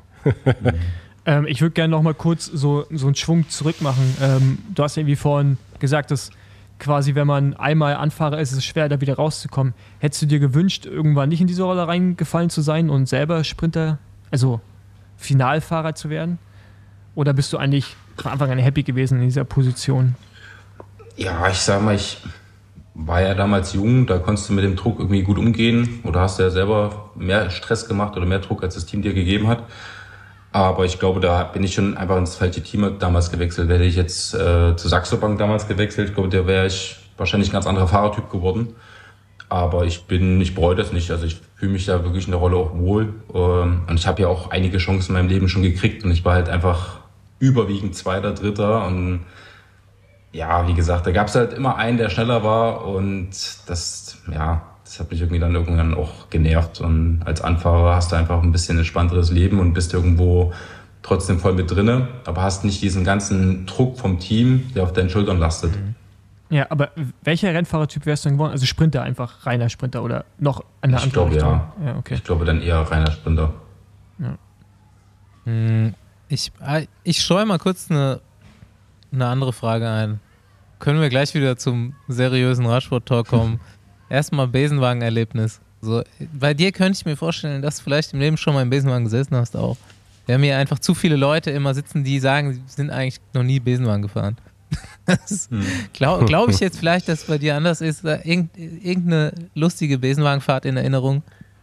Ähm, wann war denn das? Ich glaube 2017 oder 18 Paris-Roubaix. Ähm, nach dem Arnberg saß ich im, im Bus drin oder im Besenwagen. Und ich glaube, Stefan Küng saß hinter mir mit irgendwas, der hat sich irgendwas aufgeschlagen, Gesicht oder im Kinn oder die Hand, irgendwas war Das blutig. hat er ohne Scheiß dann letzte Folge dann- erzählt. Ja, Das erzähl. Gleiche. Der saß, Ja. einmal, saß einmal im Besenwagen und saß, da- und das war doch das Jahr, wo dann, ähm, wie heißt der von Delco? Von Marseille, der das Rad hinten runtergeholt hat von dem Auto, wo er noch Platten hatte und dann, ähm, der, ist der aus Litauen? Wie heißt denn der nochmal? Na, war Dauskas? Nee. Nee, nicht Navadauskas. Egal, erstmal erstmal fett unterbrochen, erzähl, erzähl deine Geschichte weiter. Nee, und dann, äh, ja, das war halt einfach so, da weiß ich nicht, da sind mir dann die ganzen Pavés abgeduckelt da hinten hinter dem Feld her und das war so endlos lang, kein Essen, kein Trinken, wir hatten alle einen Hungerassen in, in dem Besenwagen und der, der Busfahrer ist einfach über jede Bootwelle drüber gehämmert. Das war Wahnsinn, das werde ich nie vergessen. Ja, Paris-Roubaix ist auf jeden Fall nicht das dankbarste Rennen, um im Besenwagen zu sitzen. na, Weil ohne das ist-. Ja, das ist nämlich genau das Rennen, was auch auf Teufel komm raus jeder noch zu Ende fahren will. Das heißt, du kommst Genau. einfach nicht weiter, weil die Leute auch noch mit einer Dreiviertelstunde oder Stunde ins Ziel Genau. äh, kommen mit Rückstand. Und ja, dann ist es besser, einfach die ganzen Pavés zu skippen und einfach immer auf der Bundesstraße Richtung, Richtung Roubaix zu fahren. Ja, aber ganz ehrlich, hier so jetzt ja. als Außenreporter Besenwagen, könnte ich mir schon vorstellen, einfach mal so als Erlebnis komplette Besenwagenfahrt Roubaix mitzumachen. Auch so von Kilometer Null. Reinsetzen, gucken, Du? was passiert. Ich, ja, hätte ich Bock Oh, drauf. Ich glaube, das Ding ist nicht so geil, ist glaube ich nicht so komfortabel. Also Nee, da muss man ich schon richtig Bock Mhm. haben.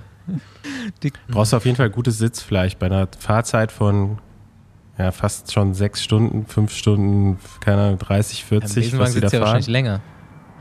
Genau. Ja. Und dann kommen die letzten halt eine Stunde später. Also Sieben Stunden Busfahrt. Das war auf jeden Fall kein Vergnügen, sagen wir mal so. Gerade wenn in der letzten Reihe wie Stefan Kühn gesessen hast und das Ding da, wie gesagt, äh, über jeden Bodenwelle, Bodenwelle drüber hämmert und der dann hinten einen Meter hochfliegt. Äh, naja, aber witzig.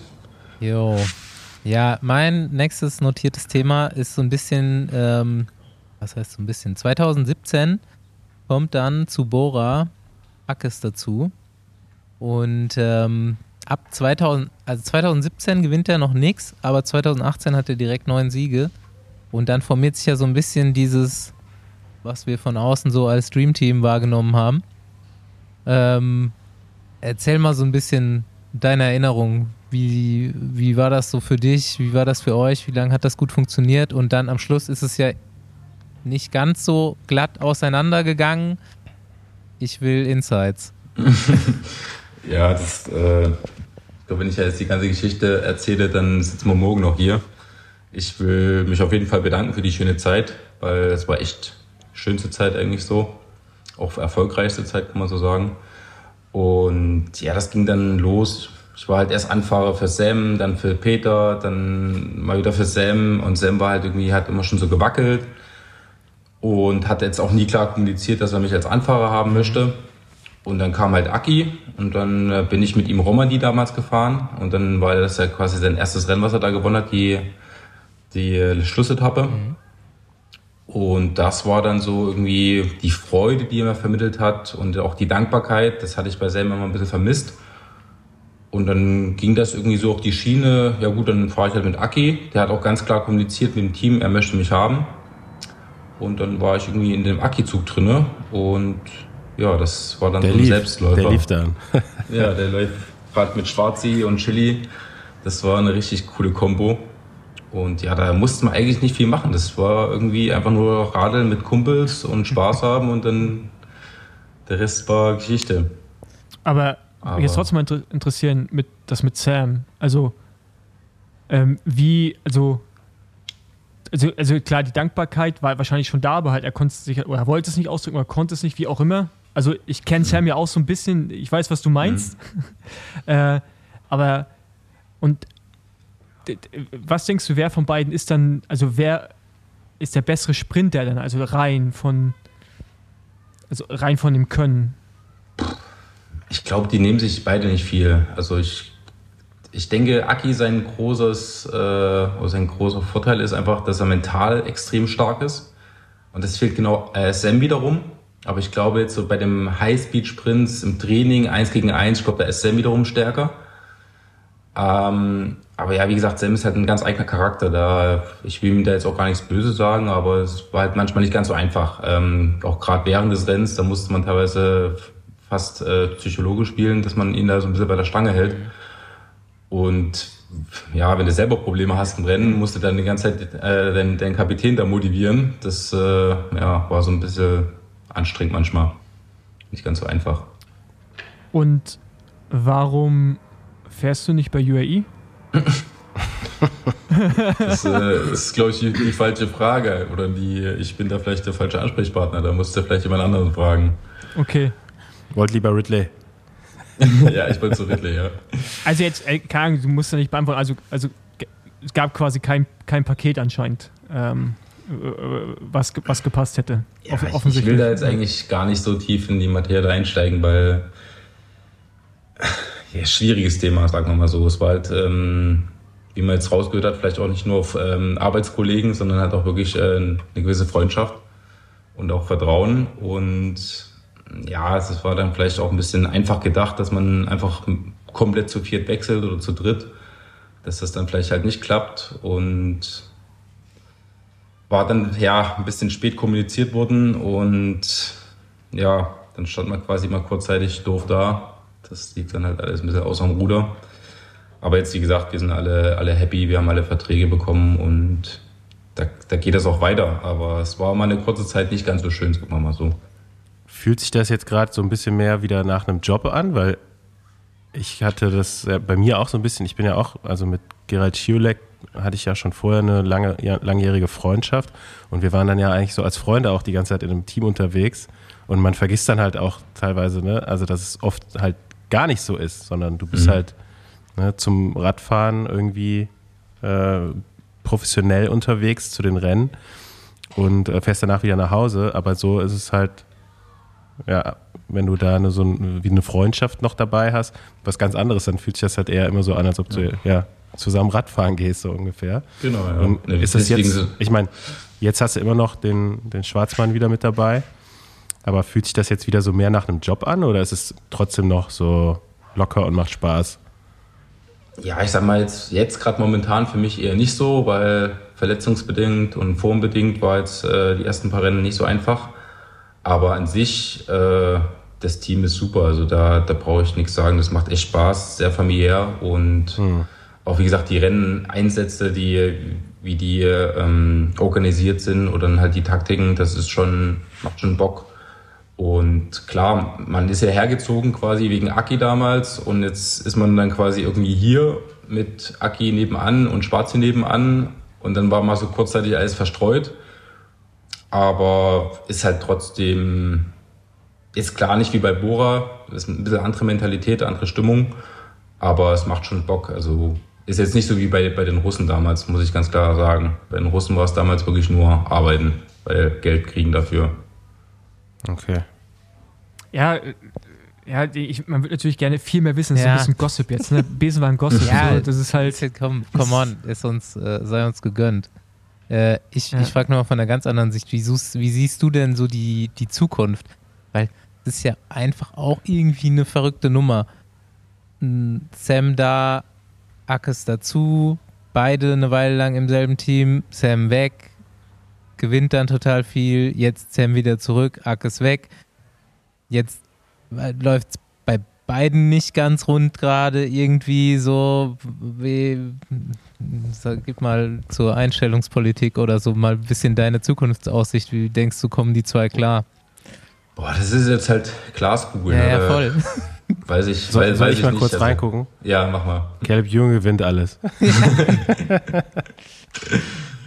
nee, ja, ist schwer zu sagen. Ich, ich weiß nicht. Also ich glaube, bei Sam ich glaube, nach dem Kampf, was er da mit, mit Lefebvre hatte, ähm, auch ein medial gesehen, das hat den so gerichtet. Ich, meiner Meinung nach, glaube ich, ist da viel kaputt gegangen, auch als, als Sprintertyp. Ähm, Aki, denke ich, ist eigentlich ganz glücklich in dem Team. Ich weiß nur nicht, ob jetzt ähm, das Rad da schnell genug ist oder dann halt ähm, das Team quasi so dahinter steht wie bei Bora. Auch schwer zu sagen, aber ich denke, ich wünsche ihm alles Gute und ich hoffe, dass, das so, dass er da die Kurve kriegt. Aber ich, schwer zu sagen, kann ich echt, weiß ich nicht. Für mich gerade ist ja auch irgendwie schade. So, man hat sich auch wirklich als irgendwie Ackermann-Fan ja auch entwickelt über die Zeit und jetzt war ein bisschen schwieriger Wechsel und jetzt läuft es auch nicht direkt. Keine Ahnung, ob da auch, man weiß ja dieses Jahr sowieso nicht, wer hat schon mal irgendwie äh, Covid gehabt oder ist da noch gezeichnet und nicht so richtig auf dem Damm. Wie denkt ihr, kommt er bei Emirates klar und wird er sich noch entwickeln dieses Jahr? Wie denkt ihr, ist da auch der Anfahrerzug? Ich weiß gar nicht, was er dieses Jahr für ein Rennprogramm hat. Fährt er ein Giro? Weißt du das, Rudi? Ich glaube nur Vuelta, was ich jetzt so gehört habe, letzter Stand. Also ganz ehrlich, mir ist eigentlich egal, ich würde gerne über Caleb reden und mal an Remo. aber, aber ähm, also ich glaube, keine Ahnung, kann auch sein, dass Akis ein Jahr braucht, um reinzukommen. Was jetzt auch nicht schade, er hat zwei Jahresvertrag, gehe ich mal von aus. Und äh, ja.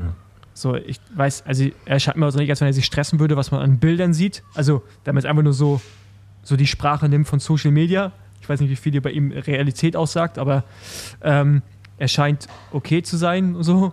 Äh, die gewinnen ja auch gerade genug Radrennen. Also sicherlich ja, wird er irgendwann mal Druck bekommen, aber der wird irgendwann schon schnell fahren und ich kann mir auch vorstellen, dass sie auch gewisse Sachen, hoffe ich, einschätzen können. Ähm, so materialmäßig und also ich weiß nicht, also ich weiß nicht, vielleicht ist das Rad ja auch schnell. Ich, keine Ahnung. Rudi, Weißt du auch nicht? Rudi. Keine Ahnung. Also, ja, ja, genau. Kann, kann, sein, muss nicht sein, weiß ich Ja. nicht. Aber man, man sieht ja, man kann ja damit Rennen gewinnen. Aber vielleicht halt keine Sprintrennen. Ja, das ist halt auch Pogacar, ne? Den könntest du, glaube ich, auch ein Dreirad geben. Dann, äh, dann wird er eventuell Ja. auch die Leute abhängen. Ich, also Arkes ist ja für mich der Instinktsprinter schlechthin. Also der kann mit einem Sprintzug fahren, er kann aber auch eigentlich ohne Sprintzug fahren. Und die Sprints, die er so gewonnen hat, waren ja auch teilweise echt so, okay, wie er sich da jetzt aus der Position rausgeholt hat und welche Wege er im Sprint dann halt auch geht, ist für mich halt einfach seine große Stärke. So, ne? Und dadurch wird er halt auch immer, egal äh, bei welcher äh, Zielankunft letztendlich, immer eine Chance haben zu gewinnen und irgendwann auch treffen. Da bin ich mir re relativ sicher. So und äh, es ist jetzt halt ein bisschen andere Herangehensweise, als er er das bisher hatte oder andere Teams auch haben. Ne? Also andere Teams setzen ja schon mehr so auf den Sprintzug, ähm, eben Caleb bei euch oder äh, bei Quickstep mit, mit Jakobsen, der jetzt überragende Sprints dieses Jahr gefahren ist. Das sind für mich eigentlich auch beide so gerade die dominierenden Figuren, wahrscheinlich auch bei der Tour, ähm, die da die Etappensiege unter sich ausmachen. Bei Bora muss man jetzt schauen, wie sich die Leute da finden.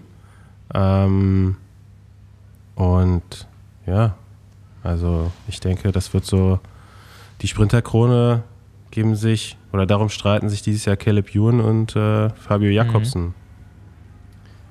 Ja, oder vielleicht noch einer von den Jungen macht nochmal einen Schritt. Äh, Gerade jetzt bei, bei Tireno.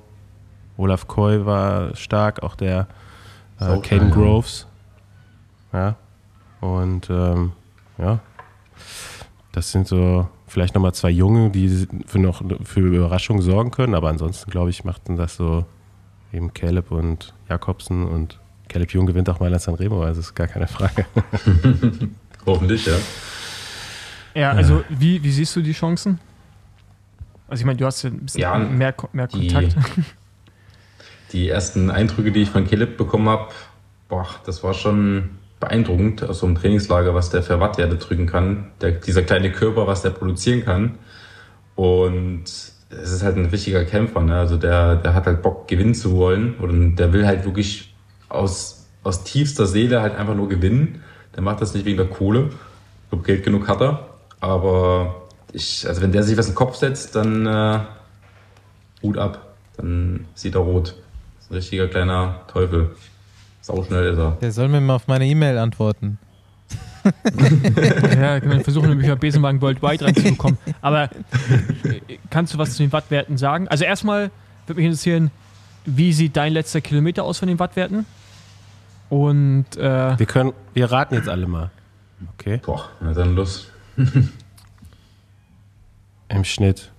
du fährst ja dann im sehr, du fährst ja eigentlich dann immer von so 500 oder 400 bis 200 oder sowas, ne? Wenn du Anfahrer bist, oder? Im Optimalfall 500 bis 180 sowas, ja. Äh, Doch so lange ist das, ja? Echt? Krass. Ja. Ja, ich sag mal, jetzt die, die Sprints werden halt immer schneller. Jetzt rutscht so langsam nach vorne, dass man sagt 450, 400 sogar. Aber das ist halt einfach, 400 Meter ist halt echt schon sehr nah am Ziel dran. Ja. Aber so bis 180 soll ich irgendwie schon den Sprinter bringen, ja. Okay. Boah. Das sind also wie viele Sekunden? Nee, aber du, du musst den, es geht um den letzten Kilometer. Also davor muss er ja auch schon so ein bisschen kicken Ja. immer. Die letzte Minute. Okay. Ja, das ist dann wahrscheinlich ein Kilometer oder mehr. Oder wenig, mehr als ein Kilometer sogar manchmal. ähm, ja, ich würde sagen, ich sag's, er hat lässt er ausrollen die letzten, ich sag 750. Im Schnitt. Im Schnitt. Mhm. Normalized oder mit äh, Tretpausen. Hast du auch ab und zu. Ja, nee, so, also äh, bis du im Ziel bist. Es ist dann, also, Bis, nee, bis er, bis er rausfährt. aber, äh, gut, dann ist Bis es er mehr. seinen Job gemacht Dann ist hat. es mehr. Dann würde ich sagen, sind es 900. Mhm. Ich weiß noch, dass Andi früher immer, ich glaube, von Theo Boss erzählt hat. Und er meinte, die letzte Minute musste 700 fahren ungefähr. Wenn er einen guten Job machen will. Andi? Sonst habe ich nichts dazu zu sagen. Er hat was Hm. gut in Erinnerung. Ich würde auch so knapp über 700 Watt hast wahrscheinlich im Schnitt so die letzte Minute als Anfahrer. Eigentlich eine gute Frage. Ich äh, bin nicht so der Radmensch. Ich weiß es gar nicht. Gut. Stopp, stopp mal bitte beim nächsten Mal. Drück mal Runde. Ja, genau. Drück mal Runde die letzte Minute. Haben wir alle gewonnen. Nee, ich habe keine Ahnung. Also ich, ich gucke da wirklich gar nicht so drauf. Also ich fahre da einfach Insti- Instinkt und im Training kann ich es euch sagen, aber im Wettkampf, ich mache da jetzt auch nie so eine, also ich bin da nicht so der Wissenschaftler, ich mache das wirklich einfach abhängig von Gefühl, Fahrer und Position. Aber ich denke, letzte Minute, ja, 57, glaube ich, ist schon so passend. Ja, du hast halt keinen Peak, ne? du, du bist ja nicht Vollgas am Sprinten, du musst ja versuchen, eine Steady Pace zu halten und dann vielleicht am Ende sogar noch schneller zu werden. Aber ja, so, ich denke 57, 800 geht jetzt in die Richtung. Gut, Okay. gut. Jetzt will ich noch wissen, was fährt Caleb dann?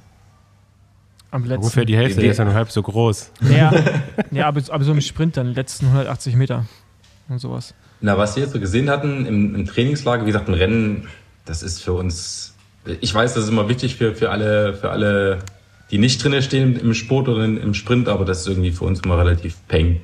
Ähm, aber im Training fährt er so seine 15, 1600 Watt und halt mit knapp unter 70 Kilo, ne? Das ist halt schon eine Hausnummer. Und wenn wir die Leadouts gefahren sind im Trainingslager, da sind wir, das bin ich die letzten 300, 400 Meter gefahren mit knapp 1000 Watt im, im Schnitt. Das war so die Ansage. Ver- Aber das war halt Training, das war halt an der Stunde, wo du halt nur easy gerollt bist. Das ist halt kein, keine Rennsimulation. Das kannst du nie. Das, wenn du das im Rennen erreichst, dann fährst du 1, 2, 3 ja, aber wenn du jetzt, äh, ni- nicht alle gucken immer einen Sprint und haben auch so viel Ahnung und ich anscheinend auch nicht, aber wenn du bei, fünf, wenn du bei 500 losfährst und dann, keine Ahnung, wer vor dir fährt, äh, Schwarzi oder na, Roger wahrscheinlich nicht mehr, wahrscheinlich so, so Schwarzi, denke ich mal, ne? Ist dann, oder wer auch immer, Ja, ja genau. Äh, der geht dann raus. Du fängst dann ja keinen Sprint an, ne? du bleibst dann wahrscheinlich erstmal sitzen, oder? Genau. Und dann Ja, fährst Im du. Optimalfall siehst du quasi immer, also du hast eigentlich, du wirst übergeben von 55 und gehst dann so langsam hoch auf 60 plus. Aber am besten halt ohne, dass der Sprinter hinten aus dem Sattel gehen muss. Das ist halt so immer die Kunst. Und äh, da muss man natürlich noch sehen, wo man rausgeht, ob man dann die Tür wieder zumacht, ob man die Eier hat und einen Sturz riskiert. Habe ich früher gemacht, mache ich mittlerweile auch nicht mehr. Ähm, Erklär es ja. mal ganz Erklär kurz. das, bitte. genau. Also, äh, ja, wenn du halt rausgehst, äh, war es früher gang und gäbe, habe ich auch ganz oft gemacht, dass man einfach wieder zur Bande hinfährt und äh, einfach an der Hoffnung äh, oder davon ausgeht, dass der Sprinter dahinter von dem anderen Team bremst. Aber halt manchmal passiert es halt nicht und der fährt dir dann halt voll länger und fliegen halt beide auf die Presse. Aber das mache ich halt nicht mehr, weil das mir einfach auch viel zu heiß geworden ist. Alter, das ist ja, wenn ich gerade drüber ja. nachdenke, das ist voll Suicide, Mann. Also, das ist halt so, auf den Gedanken Ja. würde ich nie kommen. Also, das ist, Ja, du musst halt wissen, ne? wenn, du, wenn du halt willst, dass das Team gewinnt, dann muss man halt auch Opfer bringen. Ne? ja. Aber woher weißt du, welche Seite du rausgehst? Kriegst du ein Zeichen vom Sprinter oder ist Instinkt in dem Moment? Na, Instinkt oder beim Teammeeting oder beim, beim Meeting davor besprechen wir das schon, wie der Wind steht ähm, oder wie halt zum Beispiel jetzt gerade wieder Streckenkunde ist, äh, leichte Linkskurve, leichte Rechtskurve. Das sind alles so Parameter, wie man dann halt quasi anfährt, wo man dann zur Beide hingeht und dann noch, sag ich mal, so einen oder so einen halben Meter Platz lässt, dass der Sprinter noch im, im Windschatten ist. Halt, ja, ist halt von, von Rennen zu Rennen unterschiedlich. Und jetzt zum Beispiel, das kann man glaube ich sehen, UAE war ein Bohrerfahrer oder von DSM ist auch einer rausgegangen und ist dann so langsam wieder zum Feld hin und von hinten kam der DSM-Zug an und das sind so Situationen, wo du dann wirklich äh, Augen zu machst, weil einfach du hoffst, dass der, dass die alle dich sehen und um dich rumfahren. Aber ganz oft sieht man ja auch in der Vergangenheit, dass dann halt doch mal einer einen Lenker touchiert und hast halt keine Chance. Jetzt, so, Dann zumindest rechnest du schon damit. Und kannst dich anspannen. Ja, so wenn, wenn du rausgehst, dann machst du halt wirklich, Ja. machst du dich stocksteif, hältst den Lenker fest und hoffst einfach nur, dass dich keiner umfährt. Ey, ey, ich kann mir das nicht vorstellen, ich finde das komplett krank. Also, dass du rausgehst und du weißt, du riskierst ja jetzt auch gerade was und dich du wirst ja wohl umgerempelt eventuell. Ich weiß, so als Sprinter ist das halt normal. Andi findet es wahrscheinlich auch, ja, ist halt so. Ja, Aber ist, ja, ist so. ich kann mir das halt, ich kann mir das halt gerade gar nicht vorstellen. Aber gut. Ja. Ja. Das gehört halt dazu. Wenn, der, wenn, wenn dann der Sprinter gewinnt, dann ist alles gut. Ja. Okay. Was hast du noch so für Ziele in der Karriere und nach der Karriere? Gute Frage, nächste Frage. Ähm, ich hatte jahrelang meine, meine Ziel oder mein Ziel war gesteckt, einfach äh, weltbester Anfahrer zu werden. Das vermasselt mir gerade immer der Morkov. Der ist mir einfach ein Ticken zu stark. Ähm, aber ja, ich habe mich jetzt so abgefunden, Top 3, Top 3 weltbester Anfahrer reicht auch erstmal. Letztendlich wirst du als Anfahrer ja auch immer danach bewertet, wie dein Sprinter, ob er am Ende gewinnt oder nicht. Ja, also wenn jetzt Murkoff immer perfekt anfährt, aber die Sprinter gewinnen nicht, dann ist er auch irgendwie nicht mehr der beste Anfahrer. Also, Ja, aber, aber bei Murkoff Ähm. ist aber auch so, da kannst, also, ja gut, mich kannst du da jetzt nicht ans Hinterrad setzen, das funktioniert nicht, aber ich glaube, Rudi, wenn wir dich bei Murkoff ans Hinterrad setzen und wenn er so anfährt, wie er manchmal anfährt, dann gewinnst du auch, oder? Also ich meine, da ist doch dann irgendwann, Ja, wenn man ein bisschen, das, das ist oder? schon krass. Also weil der fährt ja, Also Murkoff, wenn der, der hat so eine Erfahrung auch, du, und du merkst irgendwie, ich hatte mich mal mit ihm unterhalten, und der sagt ja, er wird jedes Jahr stärker und stärker. Also das ist halt Das sieht man aber ein auch. Phänomen. das sieht man aber Ja. auch, ja. Aber das vielleicht als Tipp am Rande, der fährt ja regelmäßig Bahn, ne? Und auch richtig gut Bahn. Und ich bin mir sicher, dass Aki seine Schnelligkeit auch ein bisschen daher rührt, dass es halt ein bisschen fehlt, weil er halt keine Bahn mehr fährt. Ich denke, wenn der mal wieder auf die Bahn geht und halt diese Powersprints fährt, dann kommt das ganz schnell wieder. Mal so als Tipp. Ja. aber, aber, aber, aber ich finde Morkov echt krass. So letzte, was er bei der Tour da gemacht hat, auch mit Cav und auch das Jahr davor mit Sam, das ist, Ja. das war zum Teil unglaublich einfach. Ne? Also ich meine, der hätte ja auch Event auch selber gewinnen können, weil der so krass angefahren hat, wenn er durchziehen würde. Also es ist, ähm, das ist einfach auch schön anzusehen, muss man sagen. So perfekte Linie, ganz ruhig. Und bei dem ist ja irgendwie so, ne, da ziehst du halt echt den Kopf einfach ein und fährst hinterher. Das wird, also der liefert dich dann schon ab, wo du hin sollst. Der kommt, glaube ich, selten zu spät. Ja. Aber da ist ja zum Beispiel auch so, wenn er dann Sprinter ist, wenn dann der Sprinter ausfällt und er soll selber sprinten, dann wird nichts. Ne? Dann, weil das ist ja genau die Kunst. Für ihn ist das Ziel quasi bei 180 vorbei. Ne? Und bis dahin versucht er keine Körner zu sparen. Bei dem ist 180 Ziel und die ganzen anderen Sprinter versuchen ja wirklich erst bei 180 loszufahren. Wenn du aber dann halt schon an erster Posi bist, 180 Meter, rollst mit der 65, weiß nicht, 5, 6 Sekunden und da fahren halt auch nicht mehr viele vorbei, die von weiter hinten kommen müssen. Und dadurch kommen halt immer diese guten Ergebnisse zu, zustande. Aber wenn du halt eine scheiß Position hast als Sprinter, da kannst du die besten Wattwerte fahren, da kommst du halt nicht mehr hin. Das ist äh, auch so ein, so ein Phänomen bei Mokov, finde ich, weil wenn der Sprinter ist, dann ist der halt auch mal Zweiter, Dritter, Fünfter. Wenn er anfährt, wird er Erster, Zweiter. Ja, genau. Ja. Gut, jetzt mal Was schätzt ihr, wie viele Rennen Murkoff in seiner Karriere gewonnen hat? Also der fährt seit 2009 in der aber World ohne Tour. Bahn. Ja, und ohne, den, Ohne Bahn. ohne dänische Meisterschaften.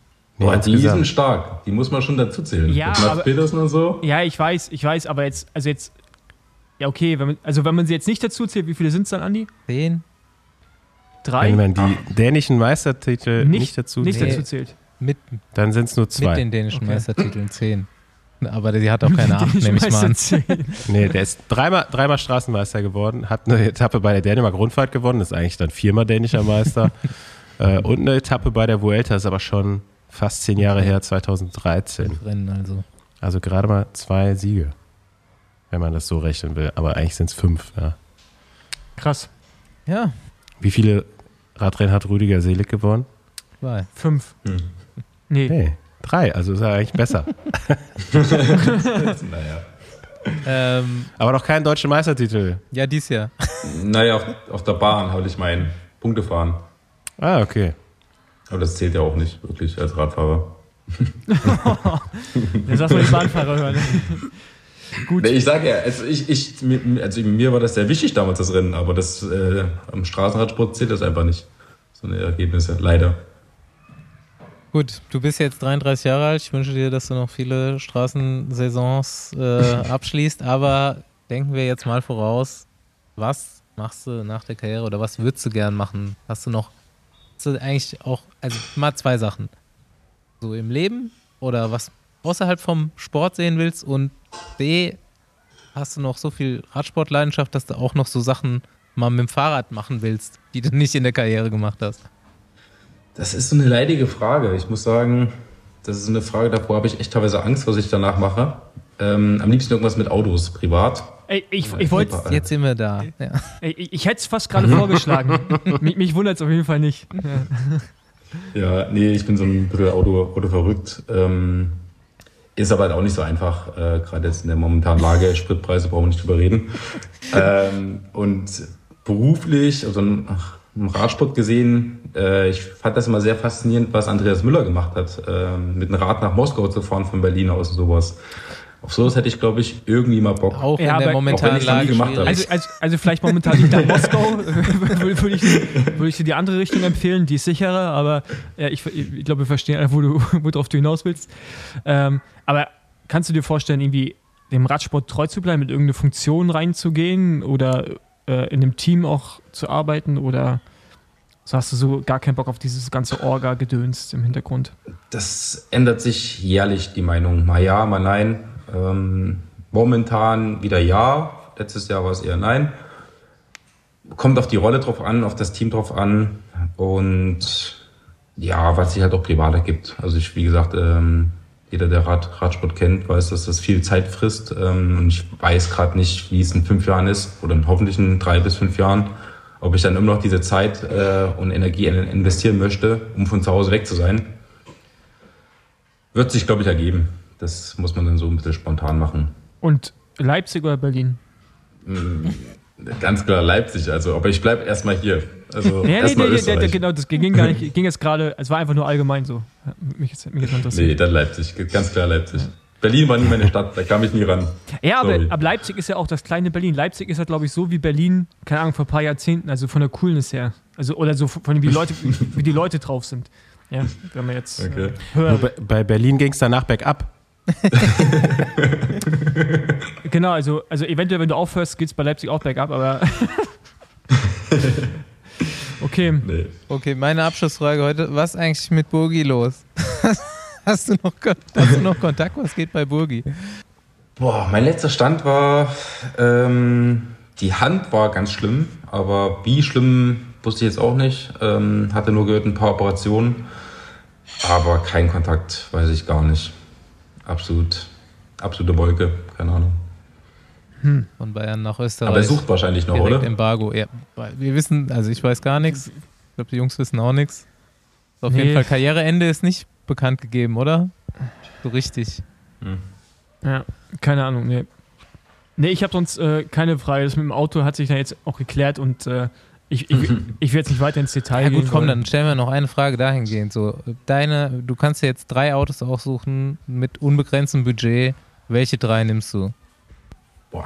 Ja, eins, davon, eins davon, eins hast du ja von ja schon, aber wahrscheinlich mit einem falschen Vielleicht- Motor. Ich weiß Ja. nicht, ob du es noch hast. Aber, ja, habe ich noch, ja. Ja, genau. Und dann, ich weiß nicht, ob du es weiter ausführen willst, aber Ich finde das Ähm, auch eine spannende das, Frage. Das kommt immer, das Auto ist immer so ein, ja, ist immer so ein Thema. Manche mögen es, manche ja, verurteilen einen dafür. ich kann Gerade in der aber, jetzigen Zeit. aber ich, ja gut, aber das Auto, was du hast, ich kann es ohne Scheiß, ich kann es nachvollziehen. Es bedient alle Klischees, aber wenn ich es mir leisten Ja. könnte, würde ich es mir sehr wahrscheinlich unnötigerweise auch holen. Aber ich kann, also, aber ein, einfach aufgrund, Ja. aufgrund des Designs, ich finde es Ist doch egal, wir, wir judgen jetzt nicht. Nee, aber Ich wollte gerade sagen, es ist so, ein- so ein Thema, ähm, wie gesagt, einen lieben die anderen hassen es. Für mich, äh, wenn ich ehrlich bin, das Auto ist eigentlich totaler Schrott, weil es kann nichts, nichts richtig. Aber das macht es gerade irgendwie so aus. Aber ja, ich bin durch Chili bin ich so ein bisschen in diese Audi TT-Schiene da gerutscht. So, die Autos müssen gar nicht teuer sein, macht trotzdem Bock. Also ich bin jetzt kein, kein Lamborghini-Fan, wie ich schon so manchmal gehört habe aus dem Besenwagen. Nicht? Aber nee, ich finde so die Youngtimer, also die, die BMWs, die älteren Audis, so um die 90er, 2000er, das ist so, das finde ich geil. Ich weiß noch, wie, Klasse. ich weiß noch, wie damals, ich glaube, bei Katusha dein 335D Ja. hattest und wir, ja. wir, wir stolz wie Bolle, große Felgen ran. Ja. War, war, aber, auch eine, war aber auch eine geile Karre, jeden muss Fall. ich sagen. Aber Moment mal kurz. Ich habe hier gerade deinen Instagram-Kanal offen und ich muss sagen, Nummernschild ist ja überragend. also Beim Audi, ja, das, das ist Nummernschild. lustig, ja. Wofür steht das B? Bregenz. Bregenz, ja? Also Nummernschild Bregenz Rudi 1. Nice. wie, hast du ein TT? Das macht dann halt Brudi 1. Also das ist schon ein starkes Nummernschild, muss man sagen. Ja, nee, das, das geht aber auch nur in Österreich, sowas, zum Glück. Rudi, hast du dir ein TT geholt, oder? Nee, nee, nee, aber das ist so ein Running Gag zwischen Chili und mir. Ähm, der ist, wie gesagt, auch richtig Auto verrückt. Äh, Er ist Ja, dann Brudi vielleicht 2 irgendwann. oder was? Nee, das äh, ist auf jeden Fall mal ein Hinguck auf der Autobahn. Gerade wenn ich in Deutschland fahre, werde ich immer überholt und Daumen hoch oder fotografiert. Finde ich immer herrlich, ey. Stark. Ja. Jungs, was würdet ihr euch für Autos holen? Ich würde mir Eins. Äh, Porsche äh, 993, also 911 993. Sofort. Mhm. Und übrigens, also jetzt Leute, googelt das Ding einfach mal. Als ich damals gesagt habe, ich hole mir das, wenn ich, äh, wenn ich Profi werde, das war bei Milram. Und da hätte ich es mir tatsächlich noch leisten können, weil da haben die Autos so 30.000 Euro gekostet. Mittlerweile kosten die halt das Doppelte mindestens. Und ich hätte es einfach machen sollen. Ich hätte es wirklich einfach machen sollen damals. Und das war das wäre eine richtige Wertanlage. Fahren und das Ding wird einfach mehr mehr wert. Jetzt mittlerweile äh, kann ich es mir nicht mehr leisten. Aber ähm, ja, das würde ich mir holen. Mercedes G-Klasse. äh, nee, Quatsch. Finde ich, ist aber ein schönes Auto, muss man sagen. Aber ähm, ja, auch irgendwie so einen alten BMW. So, ah, ja, so eher 80er Jahre. 80er Jahre BMW. Volltreffer. BMW 7er. Oh, da war ich ganz knapp davor, ey. Da hat nicht viel gefehlt. Und Basti, lass mich raten, äh, Murcielago? Diablo? Nee, Diablo, Diablo. dann. Ja. Diablo. Ja, ge- ge- Gehen wir mal von den, ihr habt ja jetzt auch so machbare. Ich wünsche, Basti, ich wünsche mir wirklich, dass du irgendwie dir das mal leisten kannst, Ich weil auch. ich will dich auch noch mal in so einem Auto dass ich irgendwann rumfahren in diesem fliederfarbenen Diablo ankomme, auf die Ja, Mann, und mit, mit, mit, die- mit, diesen 16, mit diesen 16 Zoll Felgen, weißt du, ganz kleine, ganz kleine Felgen noch. Nee, Und du dann, bist zwar im Countach gerade. Ein Diablo ist anders. Nee, nee, der Diablo hat auch so diese kleinen Nee, nee, Felgen der noch. hat schon richtig große. Ja? Ja. Aber, aber ich würde dich eher lieber in so einem Countach sehen, oder wie, wie das Ding heißt. Ja, der ist tatsächlich eine Nummer zu alt für mich dann. Ähm, nee, aber ich wäre da fast bei Rudi. Bleiben wir mal bei den machbaren Sachen. Ich fahre ja eigentlich ein Auto, was ich ganz cool finde, aber ich würde einen 335D Touring nehmen. Den hatte Rudi. Ja.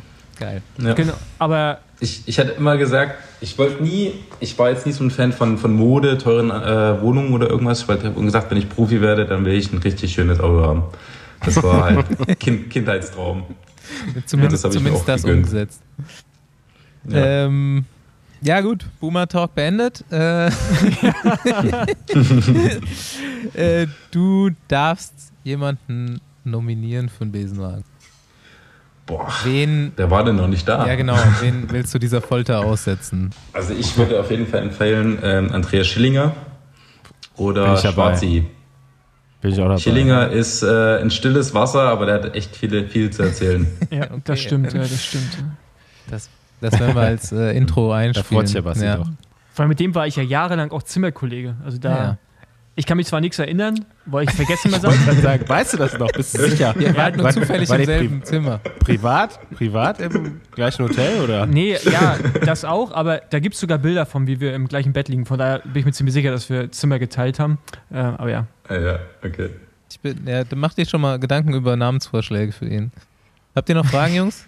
Nee, ich bin soweit durch. Äh, Das Wichtigste mit dem Auto ist geklärt und ähm, sonst äh, haben wir, glaube ich, heute viel über den Sprint gelernt und ich finde das äh, tats ich Irgendwann müssen wir noch mal, hatten wir schon Weltklasse, also Klasse, Klasse Sprinter hier drin? Also so Ackes hatten wir noch, hatten wir Ackes schon? weiß Also, ich ja. Ackermann, Greipel. Nicht wirklich, äh, kann man jetzt nicht dazu zählen, auf jeden Hatten Fall. wir Ackes schon hier? Ey, da warst du, glaube ich, nicht da, oder? Paul. Doch? Da war ich nicht da. Sure. Echt? Da Ey, ohne Scheiß, Mann. Doch. Ey, ich, ich, manche Sachen vergesse ich einfach, ne? Also ich habe auch immer wieder das Thema über meine, so Sachen, so aus meiner Schulzeit. Frag mich nicht, wie meine Lehrer heißen. Ich weiß gerade noch, welche Schule ich war, mehr aber auch nicht. Das ist ganz krass, Mann. Also, Die Inhalte auf jeden Fall auch nicht mehr. Ja, also, Danke, dass du da warst, Rüdiger. Ähm, Danke auch. Ich hoffe, du äh, hast gesagt, du bist ziemlich grau vom Training, du hast genug gegessen, ansonsten kannst du jetzt weiter essen, mache ich jetzt auch. Wie immer. ey, Entschuldigung, mir fällt gerade ein, wir hatten auch schon Marcel Kittel. Scheiße, wir hatten schon ganz schön viele Weltklasse-Sprinter im Podcast. Gut. Ja, geht so. Caleb soll auf jeden Fall antworten noch. Äh, ich, sag, ich sag ihm Bescheid. Okay, gut. Danke. Mach's Ciao. gut. danke. Ciao. Ciao.